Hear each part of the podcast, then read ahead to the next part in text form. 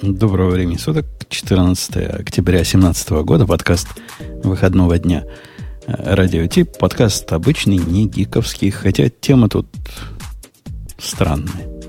Я даже думаю, в тот ли я подкаст зашел, или это подкаст про порно.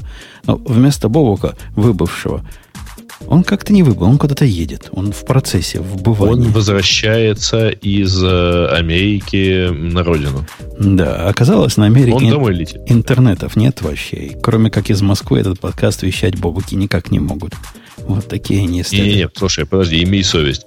Он добросовестно несколько раз выходил из аэропорта, э, по дороге из аэропорта в аэропорт, в самом аэропорту, ну, прямо из летящего самолета-то он может пропустить? Это свой? он пусть заявление в прокуратуре объяснит, почему и доколе, и как он допустил. А вместо, вместо высшего бобука у нас Алексей номер два, который был в прошлый раз одновременно с Алексеем номер один, а ты, Грей, по глупости своей недальновидности упустил это невозможное в квантовом мире событие. Мы считали, что они... просто Алексей. Да, что они аннигилируют, если рядом будут сидеть. Нет, оказалось нормально. Спины ну, в разные стороны. Я все. два других невероятных события. Первое, ты так и не назвал номер выпуска. Ох, это невероятно. 567. Было бы невероятно, О. если бы я назвал. Э, Ксюша, да. Ксюша тоже с нами. Грей, как вы можете услышать, он с цепи сорвался. В прошлый раз не был, так теперь у него много не, накопилось. Меня тоже, тоже, тоже дело. И Или вот, я с цепи сорвался. И как раз у нас с нами есть Digital Ocean, который тут с нами всегда. Это шоу создано при поддержке Digital Ocean. Digital Ocean – провайдер доступного облачного хостинга. Всего за 55 секунд и 5 долларов в месяц вы можете создать свой облачный сервер в одном из дата-центров, расположенных в Нью-Йорке, Сан-Франциско, Амстердаме и Сингапуре, и управлять им с помощью простой, интуитивно понятной панели управления или воспользоваться пользоваться мощным API. Начните прямо сейчас. Введите промокод RadioDefist при регистрации и получите 10 долларов бонуса на аккаунт. Тема у нас... Э, все темы сомнительные. Вот все буквально сомнительные. Начнем с такой, которая греет нас, Ксюша, лично. Потому что, по-моему, мы из вас четверых, из нас четверых, только двое еще читаем книжки. Ксюша, Когда ты... настроя. А ты тоже читаешь? Да. А я читаю настоящие. То есть ага. на, все равно нас двое, получается. Ты покупаешь... Я тоже читаю настоящие, но периодически касаюсь страницы, чтобы не погасло. Э, Ксюша, значит, убивает деревья. Леш, ты хоть не убиваешь? Не, я читаю с Kindle, да. С Kindle. Мы все читаем с Kindle. Ну, нормальные люди, я имею в виду, не ну, мужчины. Mm-hmm. мужчины которые... Самые нормальные с iBooks, ну ладно.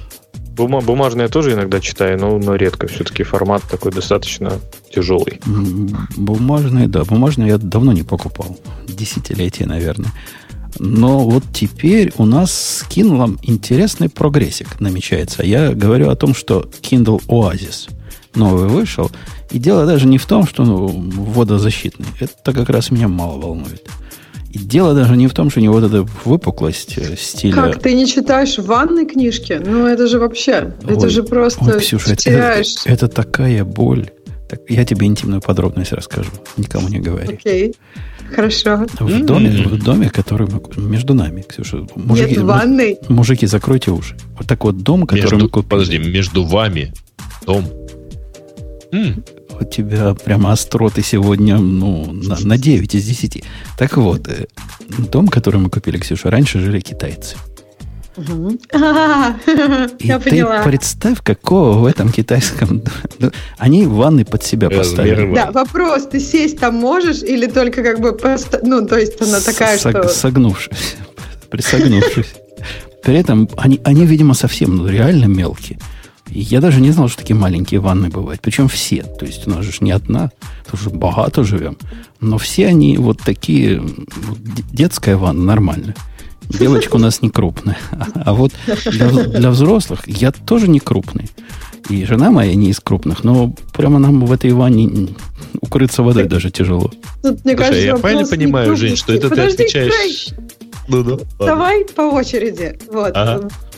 У меня вопрос, то есть как бы тут не про крупность, тут про рост. И мне кажется, вообще в Америке ванны меньше, чем в России в среднем. И меня это очень расстраивает. Мне кажется, что нужно прям срочно. Извините за мой сексизм. Э, Ксюша, а ты все ванны в России проверила? Но просто, например, в России бывает, что нет воды. И тогда есть такая, как бы, не знаю, такая общеизвестная штука, что ты идешь к друзьям мыться. Это такой, ну, ага. я не знаю, в общем, у тебя репрезентативная выборка, да. Раньше, да, на балы ходили, но у меня, да, некоторая выборка. То есть люди, которые там в разных квартирах живут, и там к родственникам ты ходишь мыться. Когда... Понимаешь, когда у тебя нет воды три недели, это для тебя такая начинается быть проблемой. И Я хочется... постараюсь когда-нибудь понять эту боль. Ну ладно.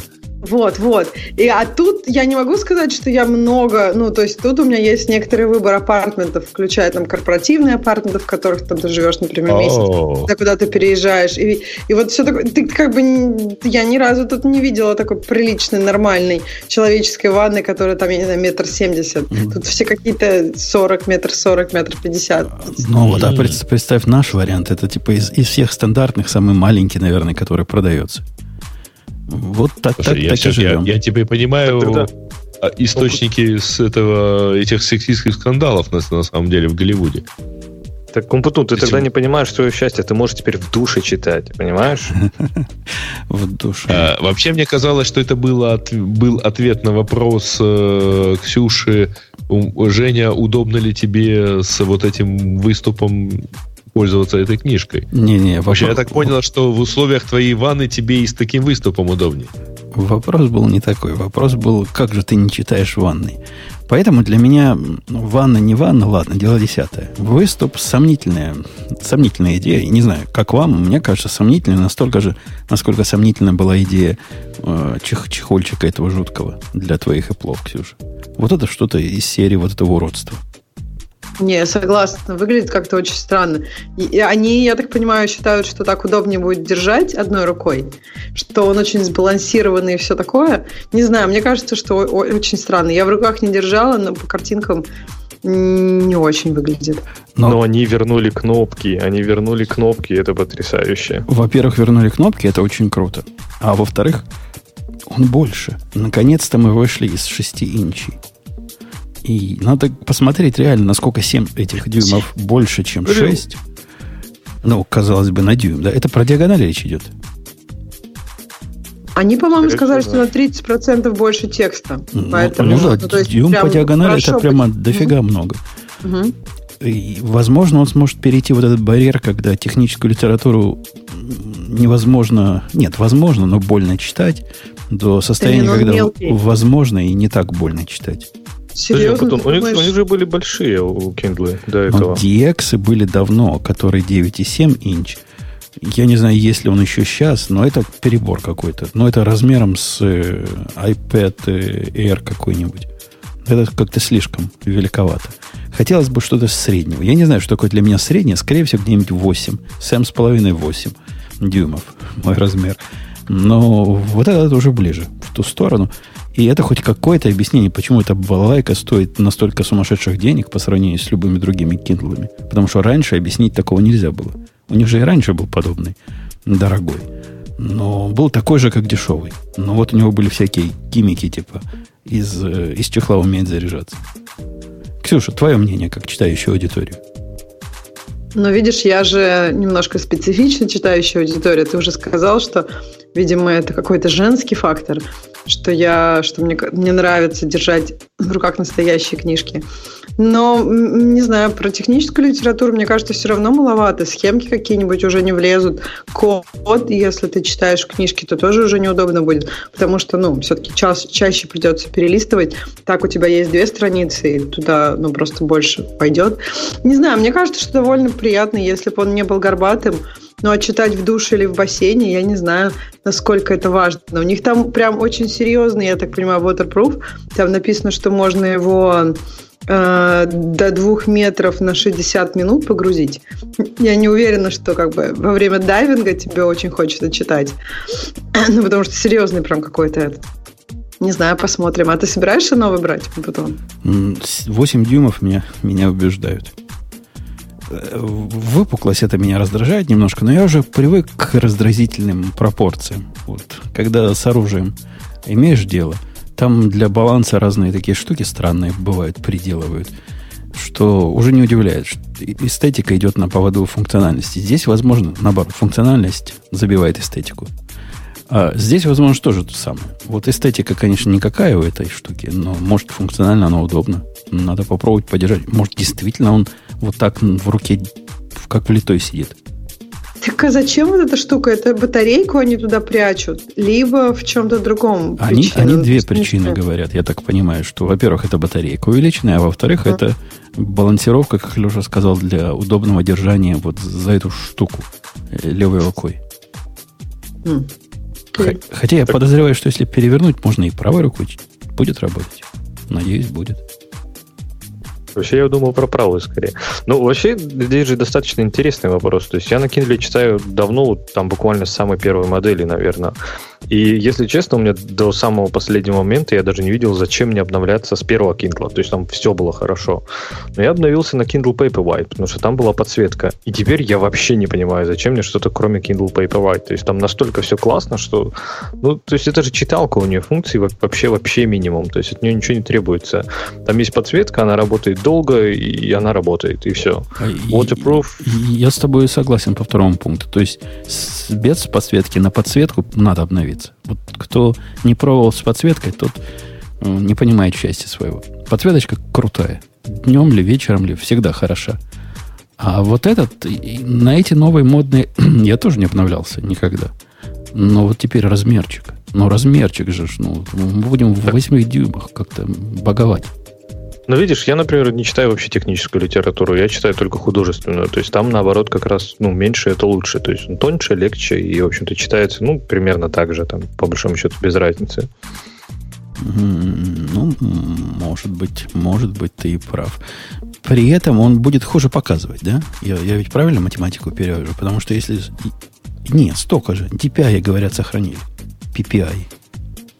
Ну да, то есть сохранили, но не вырастили. Они еще говорят, что у них появляется новая фича, когда поддержка Audible, что можно почитать, почитать, почитать, потом послушать и так далее. Но, правда, для этого нужно купить две книжечки, что как бы странно. Но... За заблуждение нас водишь. Что значит появилась?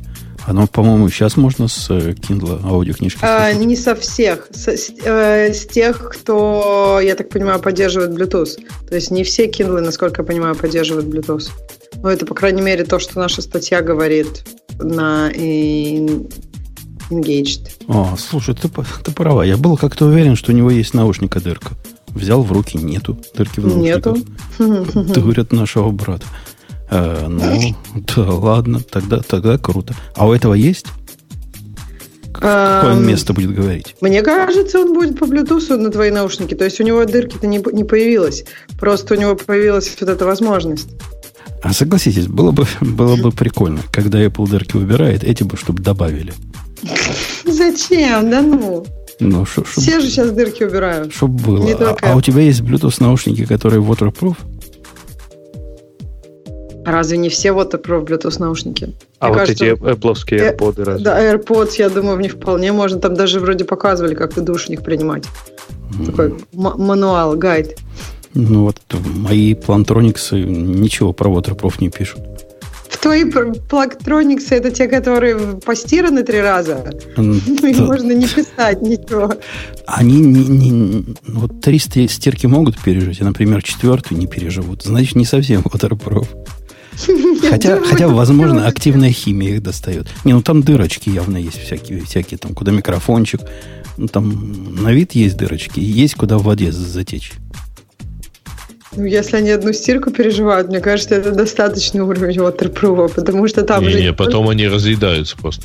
Не, у меня есть одни, не одни, несколько, которые стирались многократно и работают как барабаны. Так что Ксюша права. Наверное, их можно... Вот там, там же активная среда, во-первых. Во-вторых, их же там лупятся в этой машинке страшное дело. Наверное, можно сравнить с погружением на 10 метров. Вот этот кошмар, который они испытывают в стиральной машине. Я так подозреваю. Сам я там не сидел. Не, не знаю, не пробовал. Э, короче, кто будет покупать? Я, наверное, возьму один. Хоть и стоит Так, каких-то а странных денег. Мне iPad Он хватает. стоит каких-то странных денег, да, он стоит там 3 250 или 350 долларов, что как-то для 250. читалки. То есть можно, в принципе, купить два Paperwhite и тоже макнуть их на глубину до одного метра и просто потом поменять и все. Ну, ладно. Но дюйм-то этим не добавишь. Мы-то за дюйм боремся. Мы с, Ксю- мы с Ксюшей дюймы ценим. Это, это ты у нас тут с микроэкраном. А мы хотели бы нормально. Ну, а просто читать развлекательные книжки, а не серьезные, и все. Тогда дюймы не имеют значения. О, главное мастерство. Может, знаем, тогда можно знаем. на, на телефоне читать, Слышали, если слышали. совсем уж. Не, ну до какой-то, до какой-то грани, конечно, разумной. А, Слушайте, ну, 350 долларов, э, ну, если брать целлюлар, это как-то... Почему Многовато. 350? 250. Нет, 350 это если ты хочешь э, мобильную связь с ним. А, а кто-то хочет. Вот, вот кто-то хочет. Которая, да, которая зачем там нужна? Это- Ну, в смысле, как, зачем там нужна? Это Ну, вообще, в, в некоторых киндлах она есть э, и нормально. Она же, она же, кстати говоря, бесплатная по всему миру. Не, она есть, она бесплатно ра- работает. И да, и кому она при этом вот бесплатно бы ее давали, я бы сильно посомневался, надо она мне или нет. То есть, какой use case? Ты где-то в самолете. И вдруг оказалось, Нет. что не загрузил Почему ты книжек. где-то в самолете? Ты где-то в поезде, ты где-то, где у тебя нет поблизости Wi-Fi, ну, знакомого Wi-Fi или там Wi-Fi беспарольного, И, и ты хочешь прочитать книжку, и, например, купленную ранее в, на другом устройстве, на другом Kindle. и ты такой дятел, значит, книжки свои не синхронизировал перед тем, как выходить из Что дома. значит не синхронизировал? А зачем тебе синхронизировать, если у тебя Wi-Fi? Э, в смысле, Wi-Fi и э, той же connectivity есть. Ну, или LTE. Нет, наверное, можно оправдать, зачем бы ты это использовал. То есть специально их не синхронизировать, эти книги, когда ты на Wi-Fi. Специально доводить до состояния, когда ты вне дома, и тебе вот срочно нужна книга. Прям кушать не могу, книжку хочу почитать, вот силы просто нет. Тут надо прямо сейчас. Мне кажется, этот use case каким-то вымышленным. И он не стоит 100 долларов все-таки, наверное. В цене, в цене устройства, да. не, не стоит. Ну, не знаю, по- по- э, скажи, пожалуйста, а зачем тебе на iPad, например, тогда сотовая связь? iPad это устройство, во-первых, у меня нет. Но на iPad я хотя бы могу понять, зачем она нужна. Это Понятно, для, у тебя для- нет, но, в общем-то, я осуждаю. для- не, я, я приветствую. Для браузинга по интернету. Интернет пока не получается весь в iPad засунуть. А вот книжку, которую ты читаешь, легко получается целиком засунуть.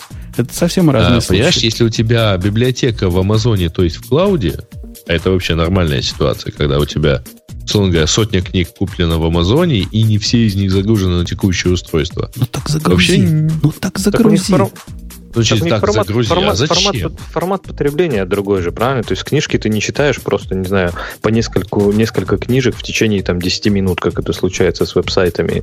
Ну, И поэтому ты не можешь предсказать, на какие сайты ты пойдешь. А книжки ты вряд ли будешь менять, там, если ты куда-то даже не, едешь. подожди, секунду. А, значит, вы объясняете мне, что если я хочу когда-нибудь загрузить книжку, я должен за 10 часов до этого или за 10 дней до этого подумать и загрузить. При том, что есть опция, то есть вы не возражаете, что у этого девайса есть Wi-Fi, который, вообще говоря, тоже про это. Про то, чтобы я в доступном Wi-Fi где-то загрузил эту книжку. Да не про то Wi-Fi про, Wi-Fi. Wi-Fi про то, что он у тебя дома валяется, а ты просто покупаешь на Да Амазоне. почему туда же дома, черт подери, ребят, Wi-Fi есть в массе мест, кроме дома. Ну, А если хорошо. я дома, т- т- под- следуя, следуя вашей логике, нахрена же мне Wi-Fi дома, я же могу его к десктопу подсоединить. Не-не, ты, ты- ты в принципе и прав. Wi-Fi не особо и нужен. Bluetooth нужен. Какой-нибудь бесконтактный способ. Это как бесконтактная зарядка. А, Не более какой- того. Какой такой Bluetooth? Ну-ка, перечисли мне, пожалуйста, три десктопа, у которых есть встроенный Bluetooth. э, без iMac. Э, а бывают другие, да? Я не знал. То есть для, для тех, кто не на, не на Мэках живут, нас их проблемы не интересуют. Так а почему обязательно десктоп? У многих уже просто лаптопы, и там есть Bluetooth. Ребят, вы понимаете, в какое количество частных случаев вы скатываетесь? А, типа, а зачем нам это? А зачем нам это? Только для того, чтобы доказать, что вообще никому не нужна, не нужна сотовая связь, хотя, кажется, очевидно, что вообще говоря, она ни, никому не помешает. Грей, Не, не нужна наш, на Кстати Kindle. говоря, на, в, в Амазонах есть браузеры. Грей, наш разговор, знаешь, что напоминает мне? Вспоминаю, что тут же все-таки радио Ти, а не просто посиделки. Напоминает мне споры с моим не китайцем, а с тем другим программистом, который, когда реализует какую-то функциональность в коде, он пытается сделать ее на вырост. Вот такая болезнь. Это программистская болезнь. Сделать функциональность на вырост, потому что через миллион лет в параллельной вселенной нам такая функция может понадобиться. И я его за это бью активно по рукам. Говорю, чувак, ты представь вероятность того, что вот такой случай возникнет. Какая она? Один процент. Одна десятая, одна сотая процента. Но вот если она меньше 20 процентов, забей. Не будем мы этого делать. А вот когда проблема встанет, тогда ее будем решать. Женя, подожди, подожди. Меньше 20% это же знаешь, что означает? Нас здесь четверо. У Твоя- тебя есть 25% для, про то, чтобы эта функция существовала. Нет, Прямо 20 сейчас. 25, ну, в моем случае 20% и меньше, что такая функциональность понадобится Жень, в подожди, будущем. есть четверо. Вопрос- Один из нас, как минимум, видит, зачем эта функциональность нужна. Грей, вопрос ребром. У тебя есть сейчас сотовая связь в Kindle? У меня, э, у меня сейчас Kindle нет, на самом деле. Но И этот человек с нами э, будет спорить. буквально вчера я качал э, книгу Wybooks на iPad через сотовую связь. Э, ну, окей. Мы понимаем, что тебе этот случай нужен. Но вот если бы я, я, я писал... 25% пользователей тебе достаточно, чтобы э, впилить новую функциональность? Нет. Речь не о тех процентах идет. У тебя, как у американцев, проблема с процентами. Речь, мы, я о чем говорю? Я говорю о том, что есть продукт с определенными характеристиками. И в этих характеристиках есть некие функции, которые маловероятно, что их будет... Их сейчас вообще никто не использует. И маловероятно, что кому-то они понадобятся в будущем. Я об этих процентах говорю, а ты их на э, какие-то A-B-тесты накручиваешь свои. Не-не, не, не о том речь. Ну, вообще, ладно, бог с ним. Мы, ты считаешь, надо, ради бога, покупай, плати 100 долларов. Мы ж, мы ж не против. Что нам, твоих денег жалко? Мы тут все остальные не понимаем, зачем оно надо. И при этом понимаем, зачем нужен Wi-Fi. Э, к следующей теме. Ксюшенька, что на тебя смотрит? Есть два варианта, я тебе подскажу. Даже три варианта. Три варианта подскажу. Либо пойти в сторону порнухи. Либо пойти в сторону Алисы, которая тоже в каком-то смысле порнуха. Либо пойти в сторону Гугла, который тоже сплошная порнография. Давайте, Давайте все-таки пройдемся по Google. Гуглу. Большая тема. Под- подожди, подожди. Я Ты- ты согласна. ты ж- Мне кажется, у нас новая Ксюша появилась. Да-да-да, я что хотел сказать, что- одновременно Леша и все остальное. В общем, да, я за Google, и я рада, что Грей со мной согласен. Ну, заводи, это твоя область. Че, ты, ты, ты ожидал, что мы все эти темы знаем? Ты- Грей выбрал Ну. тему, в которой нет никакого текста. Но тут есть другие, в которых есть А, текст. а, кстати, а кто смотрел презентацию? Не я, если, если коротко. Я не смотрела, я читала потом Может, несколько... хоть в чате кто-то есть?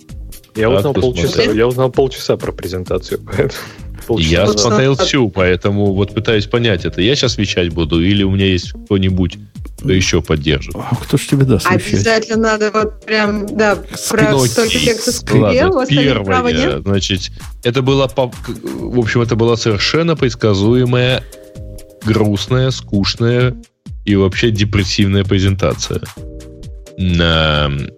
Ну, то есть, э, как обычно, в Гугле знают, что презентации делать надо, понимают зачем, но не знают как.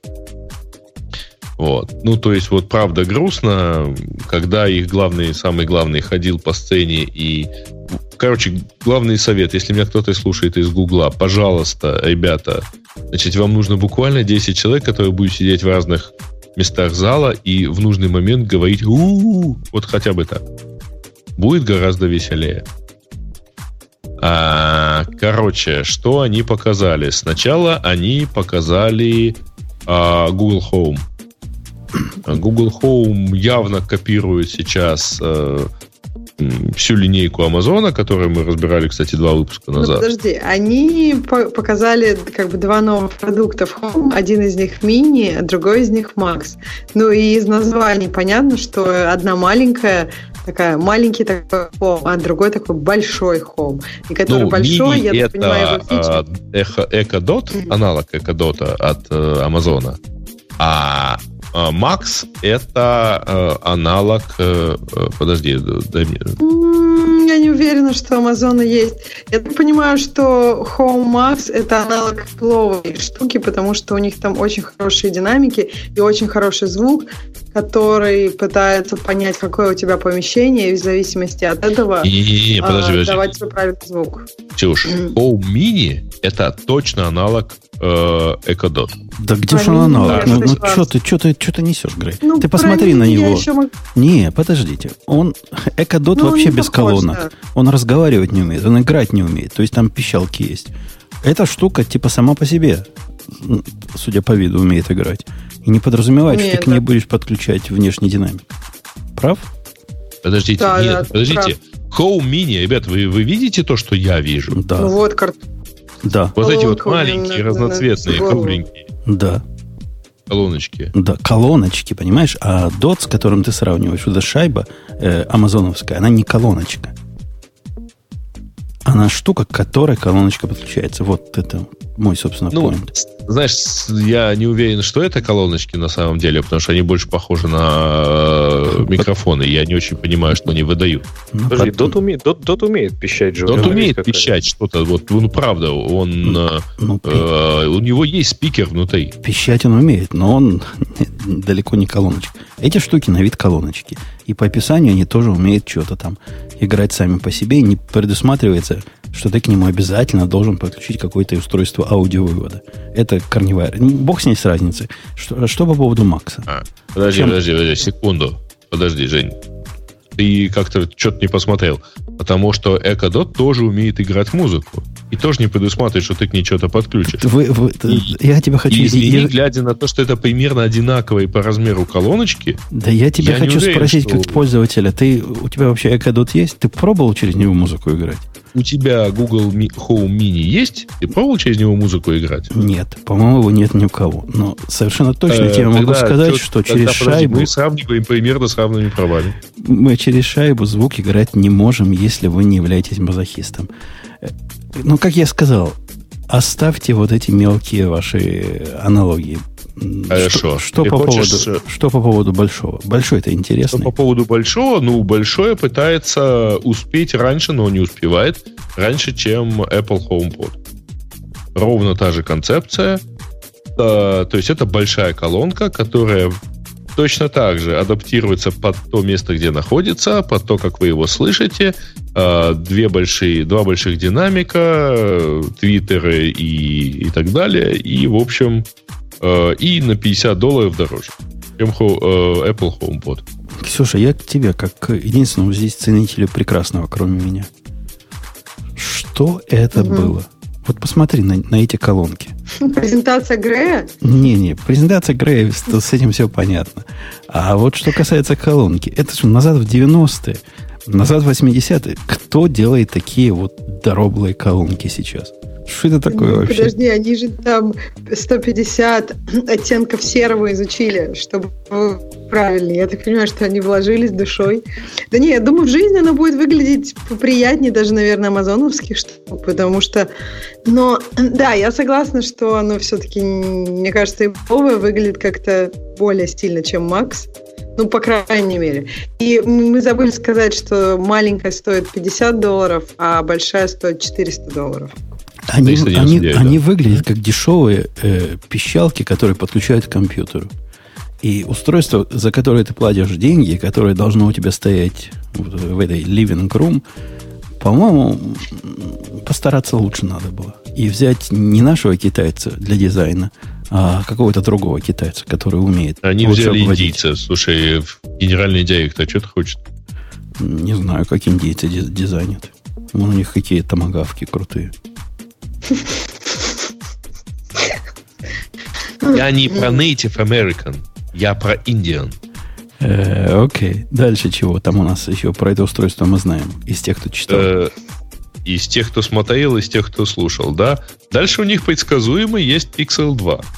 а, то есть про э, эти мы уже все сказали, да? Подожди, а ты что хочешь еще, еще про эти сказать? Ну, тут я, я ведь картинки смотрю. Я подозреваю, Алексей тоже. Ниже, в этой же статье про Максы и Мини, самым последним пунктом идут какие-то штуки, которые выглядят как э, шайба с э, кнопкой. Что это, это перевернутые такое? мини. А, я понял. А, это, вообще это только просто перевернутые мини разных цветов. Окей, то есть мы можем узнать, какие они снизу. Это сильный ход. Ладно, я да. согласен, время пришло поговорить про Pixel. Pixel High-End Chromebook Pixel... Не-не-не, подожди, до Chromebook. Подожди, потом... да. Pixelbook или, или, или точнее, мне кажется... Нет, вообще, строго говоря, Chromebook был первым, по-моему, перед Pixel. Ну вот, давайте Pixelbook тогда сначала. Но только, по-моему, ну, то есть он теперь называется Pixelbook, я так понимаю.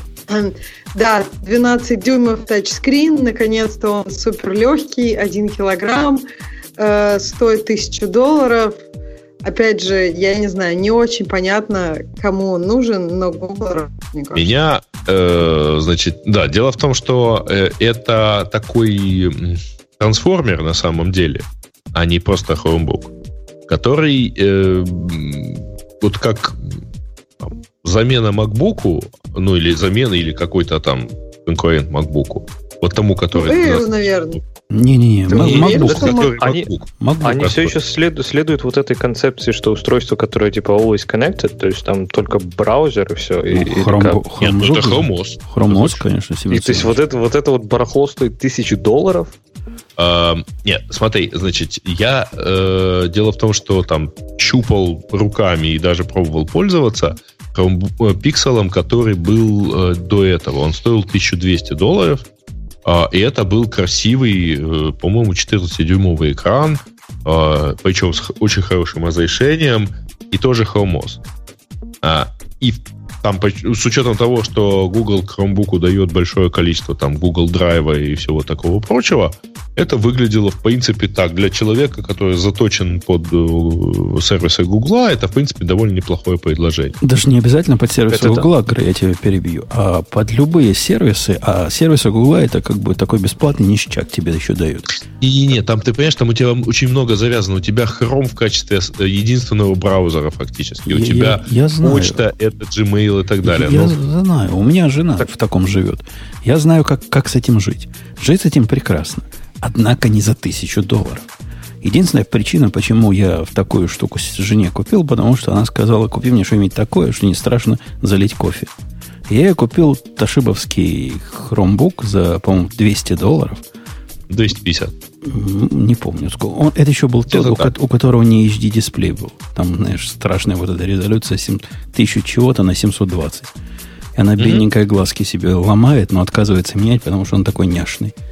Очень уж хочется кофе поливать, да. Да, так, да. А, а в чем, в чем вообще вот эта странная концепция, то есть устройство за тысячу долларов, которое не может работать без Wi-Fi? Или там может с предварительными подожди, подожди. А, давай так, а что у тебя может сейчас работать без Wi-Fi? Ну вот если... За тысячу, за тысячу долларов? Подожди, я... нет, не за тысячу MacBook. долларов. Ты сейчас не про тысячу долларов говоришь, а про Chrome OS, правда? Конечно, нет, Потому что тысяча долларов я... не имеет отношения к э, Wi-Fi. Я согласен с Умпутуном, что для сегмента таких очень дешевых устройств, которые действительно вот, ну, не страшно выбросить, да, и которые, они, в принципе, безопасные, там нет вирусов, там все здорово, это окей. Но за тысячу долларов это ну, как бы подразумевает какой-то э, более-менее профессиональный use case, потому что я не могу представить себе юзера, который купит себе за тысячу долларов ноутбук, чтобы пользоваться хромом. За тысячу э, долларов э, все что угодно может называться планшет, например. А, смотри, что касается use cases. Ты, я не знаю, там, журналист, э, ты, у тебя большинство use cases это браузер, почта, а почта это Gmail, то есть тоже, опять-таки, браузер, это YouTube, там, Skype и, и все такое прочее. Значит, я, я, я, бы, я бы тут тебе попротиворечил. Во-первых, Skype криво-косо, скорее косо и криво работает на этой штуке. И вообще жизнь... Это везде уже криво и косо работает, это не проблема. Жить, чисто... жить чисто в браузере можно только в таких особых специальных случаях. А теперь представь, Грей, на секундочку. У тебя есть тысяча mm-hmm. долларов. И ты понимаешь, что ты хочешь какое-то устройство для, для того, чтобы в основном сидеть в вебе, в одноклассниках, фейсбуках, и прочих Gmail, но ты понимаешь, что иногда, например, по скайпу с кем-то, и даже иногда по FaceTime, ты слышал такое слово. Я не знаю, что-то иногда другое хочется Э, сделать. Но тут появляется кто-нибудь, который объясняет, что у Гугла тоже есть Hangouts. Не-не, проблема даже в том, что он, э, он без Wi-Fi не может ничего. То есть его нельзя взять с собой, если у тебя там нет постоянного подключения. То есть даже Ты чтобы... понимаешь, что если у тебя план- э, почта на Gmail и документы на Google Drive, то тебе тоже без Wi-Fi Нет, жизни смотри, мало. Если ты за 949 фунтов и, скорее всего, за 949 долларов купишь MacBook Air, ты можешь его пользовать без Wi-Fi. То есть Writer и прочие вот эти вот все почта, они все работают без Wi-Fi. А, есть, если нет, ты если... журналист- э, с- подожди, Леш. Ну, правда. Если у тебя MailUp, да, конечно. Я, собственно, только из-за этого продолжаю сидеть на MailUp. Как только у тебя появляется какой-нибудь новомодный э, клиент, который все mail-клиенты, которые все заточены под Gmail, они у тебя начинают, э, вот они у тебя не умеют жить без э, Wi-Fi, без доступа к Да не, ну вы, Я могу- вы- я вы- вы- ерунду спорите оба. Потому что э, нет никак... Я как раз сторонник минимализма. И если 200 долларов за минимализм, я согласен. Или 300 долларов. Но, Грей, ты пробовал подключить э, хромовс, хрому OS, вот эту замечательную, например, к принтеру. У него такое количество диких, непонятных нормальному человеку ограничений. Моя жена уже не пытается с него печатать. Потому что у меня вот балалайка, У которая меня умеет- оба доступных принтера имеют, э, ну, подключены как Google принтеры. Просто они в Cloud Paint заведены, и все. Молодец, ты, ты борзый, Это ты, тоже, ты кстати смелый. ограничения. Ты, ты, ты смелый, да, и у тебя такой принтер есть, а у меня не такой. И вот эти все ограничения, они хороши, когда ты за них платишь малые деньги. Ну ладно, ты понимаешь, что ты получаешь за свои деньги то, за что ты заплатил. Однако, если за такие же деньги ты можешь получить 12-дюймовый MacBook, 999 долларов, по-моему, стоит, да? Такой MacBook, Мгм. самый маленький. И ты можешь в нем браузер на полный экран запустить, который полностью тебя заменит. Вот Safari в полном экране заменит эту Chrome OS целиком и полностью. А кроме того, Мало это того, ты еще нормально. Chrome, на самом деле. Даже Chrome, если ты совсем борзый. И заменит тебе компьютер, и будет заменит тебе вот этот э, хромовский ноутбук, и будет и по времени на жизни на батарейке не хуже, то нафига Казибаян? Слушайте, ну, Цена его выводит из рынка привлекательных устройств. Вы меня так уговариваете, как будто у меня не полный пах всех этих макбуков. Есть хотя бы один пиксель. Нам подсказывают, что на самом деле 1300 стоит. 1300 против 1000 долларов. На 300 долларов дороже. Но можно купить Air, можно купить Air, который до 1000 долларов, вот точно. Подождите, но вы же не... Давайте так, давайте тебе я поиздеваюсь над этим ноутбуком, хорошо? Потому что меня покорили э, вот во всех этих э, кадрах, э, ну, и в том ролике, который показали на презентации, меня покорило два кадра. Значит, первое, это то, как... вы помните, да, он, он очень легкий, он 10 килограмм.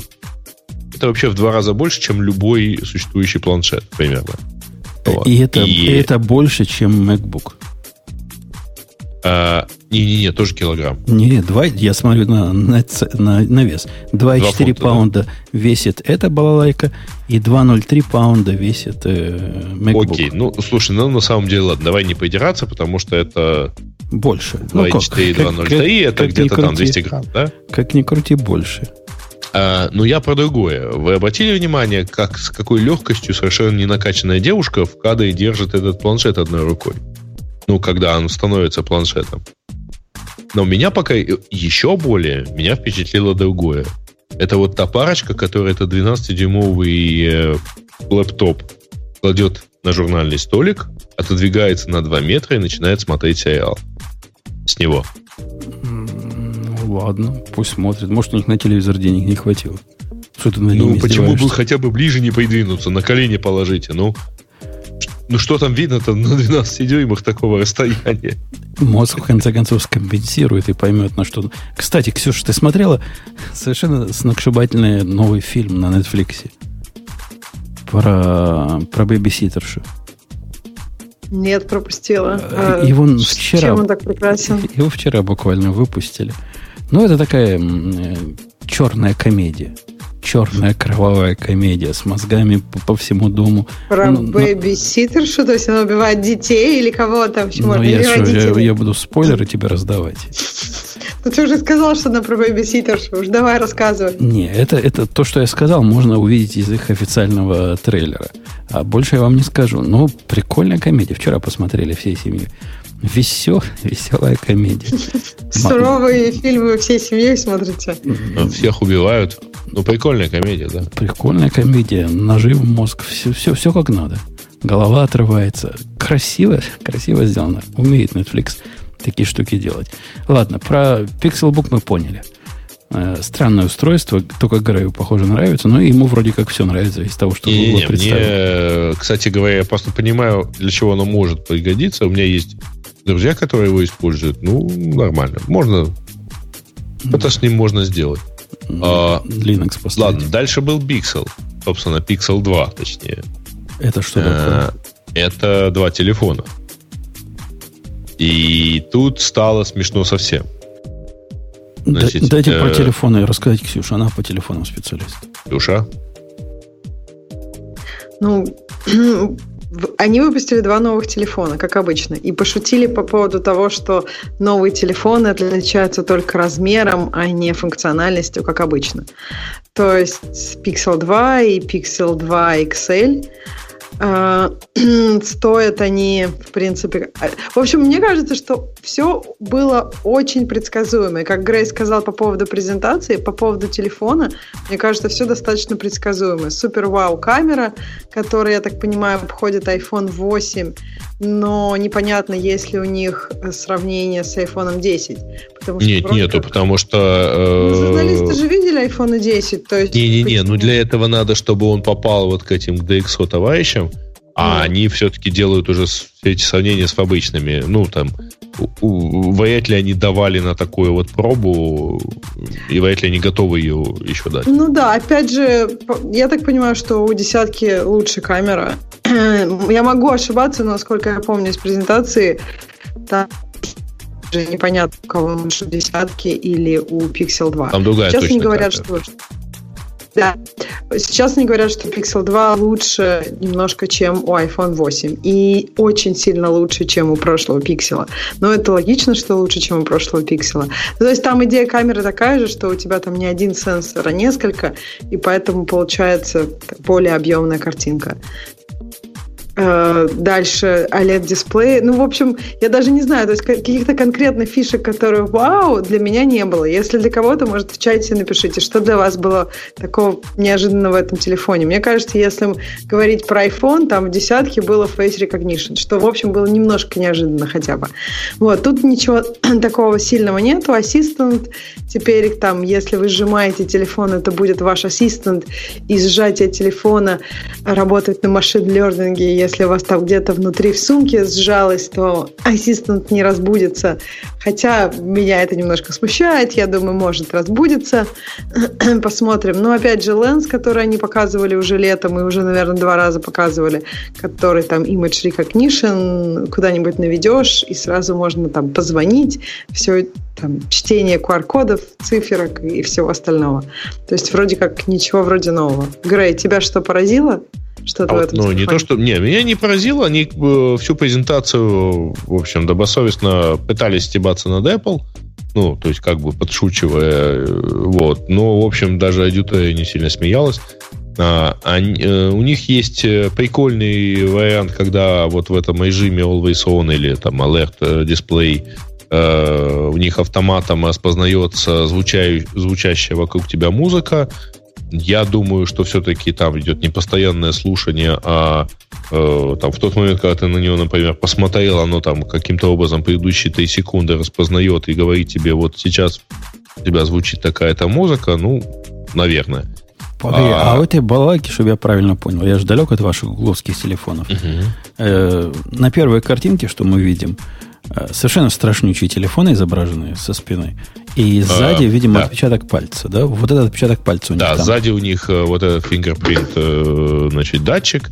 Они а, говорят, что он стал побыстрее, как обычно. Э, значит, я не помню своих впечатлений прошлого года, и я вроде как держал в руках вот этот самый Pixel первый, а ощущение от задней стенки второго пикселя у меня, ну, мягкое блевотное. Подождите, а... Вот, не, это такой глав... ужас, что а просто я даже представить себе не Главный-то вопрос. Э, когда про Apple говорили, вот это позорище сзади поставить отпечаток пальца, а, говорили, потому что экран будет на весь экран. А здесь экран вроде не на весь, или, или тоже на весь экран от конца до конца? Снизу у него сверху. А, не-не-не, он не на весь экран, ну, ну то есть экран не, не на весь корпус, но а, это на самом деле довольно... В, в предыдущем пикселе точно так же было сзади, и это считается, в принципе, нормальным ходом для Android-фонов. Вообще, а, да. Я, мне кажется, это считается и даже у, более популярным ходом для Android-фонов. Ну, типа, и... у тебя все равно, когда ты берешь э, в любую из рук э, телефон, у тебя указательный палец где-то в этом районе, ты можешь прикоснуться. Нет, вот. нет, не так у меня. Вот я да ставлю... Что ты мне-то объясняешь, господи, объясни это всем андроидам. Ну. Я, я тебе объясню, как это не так. Вот я ставлю эту балалайку в зажим, который к машине крепится. Куда я там пальцем залезу? Как они вообще себе мыслят, я его разлучу? Ты не должен хотеть ставить эту балалайку в, в машину. А, ну ладно. Ладно. О, о Ксюша, Чувствуется, что ты плоский товарищ. Уби, убедил, я не буду, не, не буду стать, не буду стать, никуда не буду стать. Ксюшенька, вот, он, а... он тебя нагло перебил. Скажи, что хотела. А, я хотела сказать... Хороший вопрос. не помню. Вспомню, скажу. Перебью Грея. А можно я вопрос тогда пока задам? А вы вообще видите эти пикселы вообще вокруг? Кто-нибудь ими пользуется? Хоть, вообще, а, у меня есть один знакомый, это Android-разработчик, у него есть первый пиксель. Ему вот такое ощущение, что это, вот такое ощущение, что это только для своих и для гиков, потому что вот недавно даже у нас один из наших дизайнеров местных спросил, у меня, говорит, поломался телефон, что мне купить? iPhone или Samsung? То есть никто не называет их андроидами, никто не называет их пикселем. Все говорят, Samsung. Вот Samsung ну, это второй телефон после iPhone. Не знаю, мне кажется, ну, что я в каком-то, наверное, неправильном месте в Mountain View, но я, да, вижу вокруг себя людей с пикселями. Да, ты живешь Может быть, да. Если бы как бы и тут их не было, то их бы, наверное, и нигде не было. Но я, да, периодически вижу вокруг себя пиксели, и, может быть, даже, мне кажется, среди Android-разработчиков вот этот вот Pure Android от Гугла, он даже, мне кажется, более популярен, чем другие телефоны. Хотела сказать я про Fingerprint. Насколько я понимаю, в стане андроидоводов сзади считается достаточно удобным. И мне кажется, у меня, мне кажется, это, в это трудно поверить, но я сама не пробовала, поэтому, может быть, мы что-то тут упускаем, если не, не, не пробуя, невозможно понять, насколько тебе будет удобно. Я, ну, я, прав, я, я свой деле, кейс объяснил. Я ты... прислоняю телефон спинкой к такой магнитной приблуде. В, в машине она там сделана. И что дальше мне делать? Она будет как раз в том месте, где, где вот эта кнопка. Подожди, ты разблокируешь его. А, и... а если в, проц... в процессе езды? Едешь. А если да, в процессе езды надо так, разблокировать? А зачем в процессе езды Слушай, ну навигатор включить, блин. Так да, но вот навигатор ты включаешь перед тем, как едешь, а не в процессе езды. А, а, ты, начинаешь объяснять, что вот а, а дальше ты говоришь, окей, да? А дальше говоришь, окей, Google, и он включает тебе экран, что непонятно. Вот, да, например, так. А, ну, а, а вы оценили, какие у них прекрасные цветовые решения? То есть там, например, вот эта ярко, я не знаю, даже бирюзовая кнопка, ярко-оранжевая кнопка включения. То есть, чтобы, а. видимо, сразу все видели за, за полкилометра, что у тебя не просто там, телефон, а пиксель. Значит, кстати, если вы найдете фоточки предыдущей версии пикселя, то вы поразитесь, насколько предыдущие менее отвратные по сравнению с этой. Ну, это, это прямо вот совсем ужас-ужас. Вот я как бы даже не сказала часть. бы, что предыдущие отвратные, потому что предыдущие я трогала, и они достаточно были хорошие. А вот эти я вот не трогала. Эти, эти, они буквально вот эту вот накладочку верхнюю, они умудрились сделать так, что она просто вот не, она жутко бросается в глаза. Чуваку, который вот. нам в чатике пишет, что come on, come on, пишет нам Влад. Датчик сзади это куда удобнее. Хорошо, хорошо, Влад, тебе удобнее. Ты молодец. А мы тут мучаемся с автомобилями, где, где неудобно. И вообще у нас, видимо, руки не таким образом. Ну, давайте, бог с ними, с телефоном. Ну, еще один телефон. Я, я не особо понимаю, что про него mm-hmm. еще рассказывать можно. И, Был... Нет, там много, на самом деле, можно чего раз, еще рассказывать. Кстати говоря, у них действительно хороший экран. А, не знаю, как вот в этом, насколько лучше, но на предыдущем пикселе э, экран практически ну, чуть ли не лучший, может, за исключением а, Samsung S7. э, которые я видел, и это, кстати, действительно хорошая штука. И, и тем не менее, давайте, давайте про другие новинки, а то мы на этой теме застряли уже два по полчаса. Ну, слушай, это на самом деле раз в году эта компания делает такую презентацию. Не-не, я, я не говорю, что бросить ее. Я говорю про то, что у них еще есть из, из тарелочек конкурент любимому Ксюшному устройству. Я Думаю, оно уж прям нелюбимое. Ты про AirPods имеешь в виду? Ну да, ну да. Ну, да. И да, Леша спросил в прошлый раз, вот как Pixel Buds. Мне кажется вот странным, что все-таки они соединены. Но, не знаю, мне кажется, вот что-то болтается сзади. Это если, если я готова на то, чтобы что-то болталось сзади, то почему не какие-нибудь нормальные наушники, которые обычные? Ну, то есть, я не понимаю тогда, почему мне нужны гугловые. Вот, но в общем, такие наушнички, которые вставляются в ухо, они, у них нет душки на вашем ухе, просто вот туда глуб, поглубже вставил, и у, у их соединяет такая достаточно тонкая ниточка, два наушника. То есть, в принципе, вы не потеряете, но мне кажется, постирать такие наушники гораздо легче. Э, стоит 160, доступны в ноябре, то есть можно уже предзаказать. Я так понимаю, что их видели пока только журналисты, которые там, я смотрела парочку обзоров. Вроде интересно, но опять же я не понимаю, чем они такие, ну, то есть и половые наушники достаточно интересные просто по своей концепции. Тут в концепции, ну, ничего нового, такого же. Ну, вот это ровно такие же. Так, Там одно исключение, а, на самом деле, это У них перевод. же нет коробочки, у них же нет коробочки, то есть, получается, у них нет все время зарядки с собой, то есть, там они будут, да. в общем-то, жить, а, там, кстати, я не знаю, да, даже да. сколько, да. То есть, я так понимаю, что очень крутая идея, как раз, насколько я понял, из Ксюша от вас с Бобуком, что как раз коробочка это типа киллер фича вот AirPods. И коробочка кажется, действительно киллер фича. Я бы сказала, что это даже не коробочка, а как она сделана. То есть коробочка сделана очень качественно. Ну, то есть наушники сделаны хорошо, и коробочка. Вот твое взаимодействие с коробочкой, оно на самом деле кажется, ну, оно в реальности гораздо приятнее, чем может показаться. Причем я к этому вообще отношусь. И мне кажется, что когда я людям говорю про эту коробочку, меня считают сумасшедшей, потому что я бы на это не купилась, пока сама не попробовала. Вот. И ну, поэтому, на ну, самом, да, такого да, нет. на самом деле... Но она же еще и зарядка, да? Она, Но... заряд, она аккумулятор.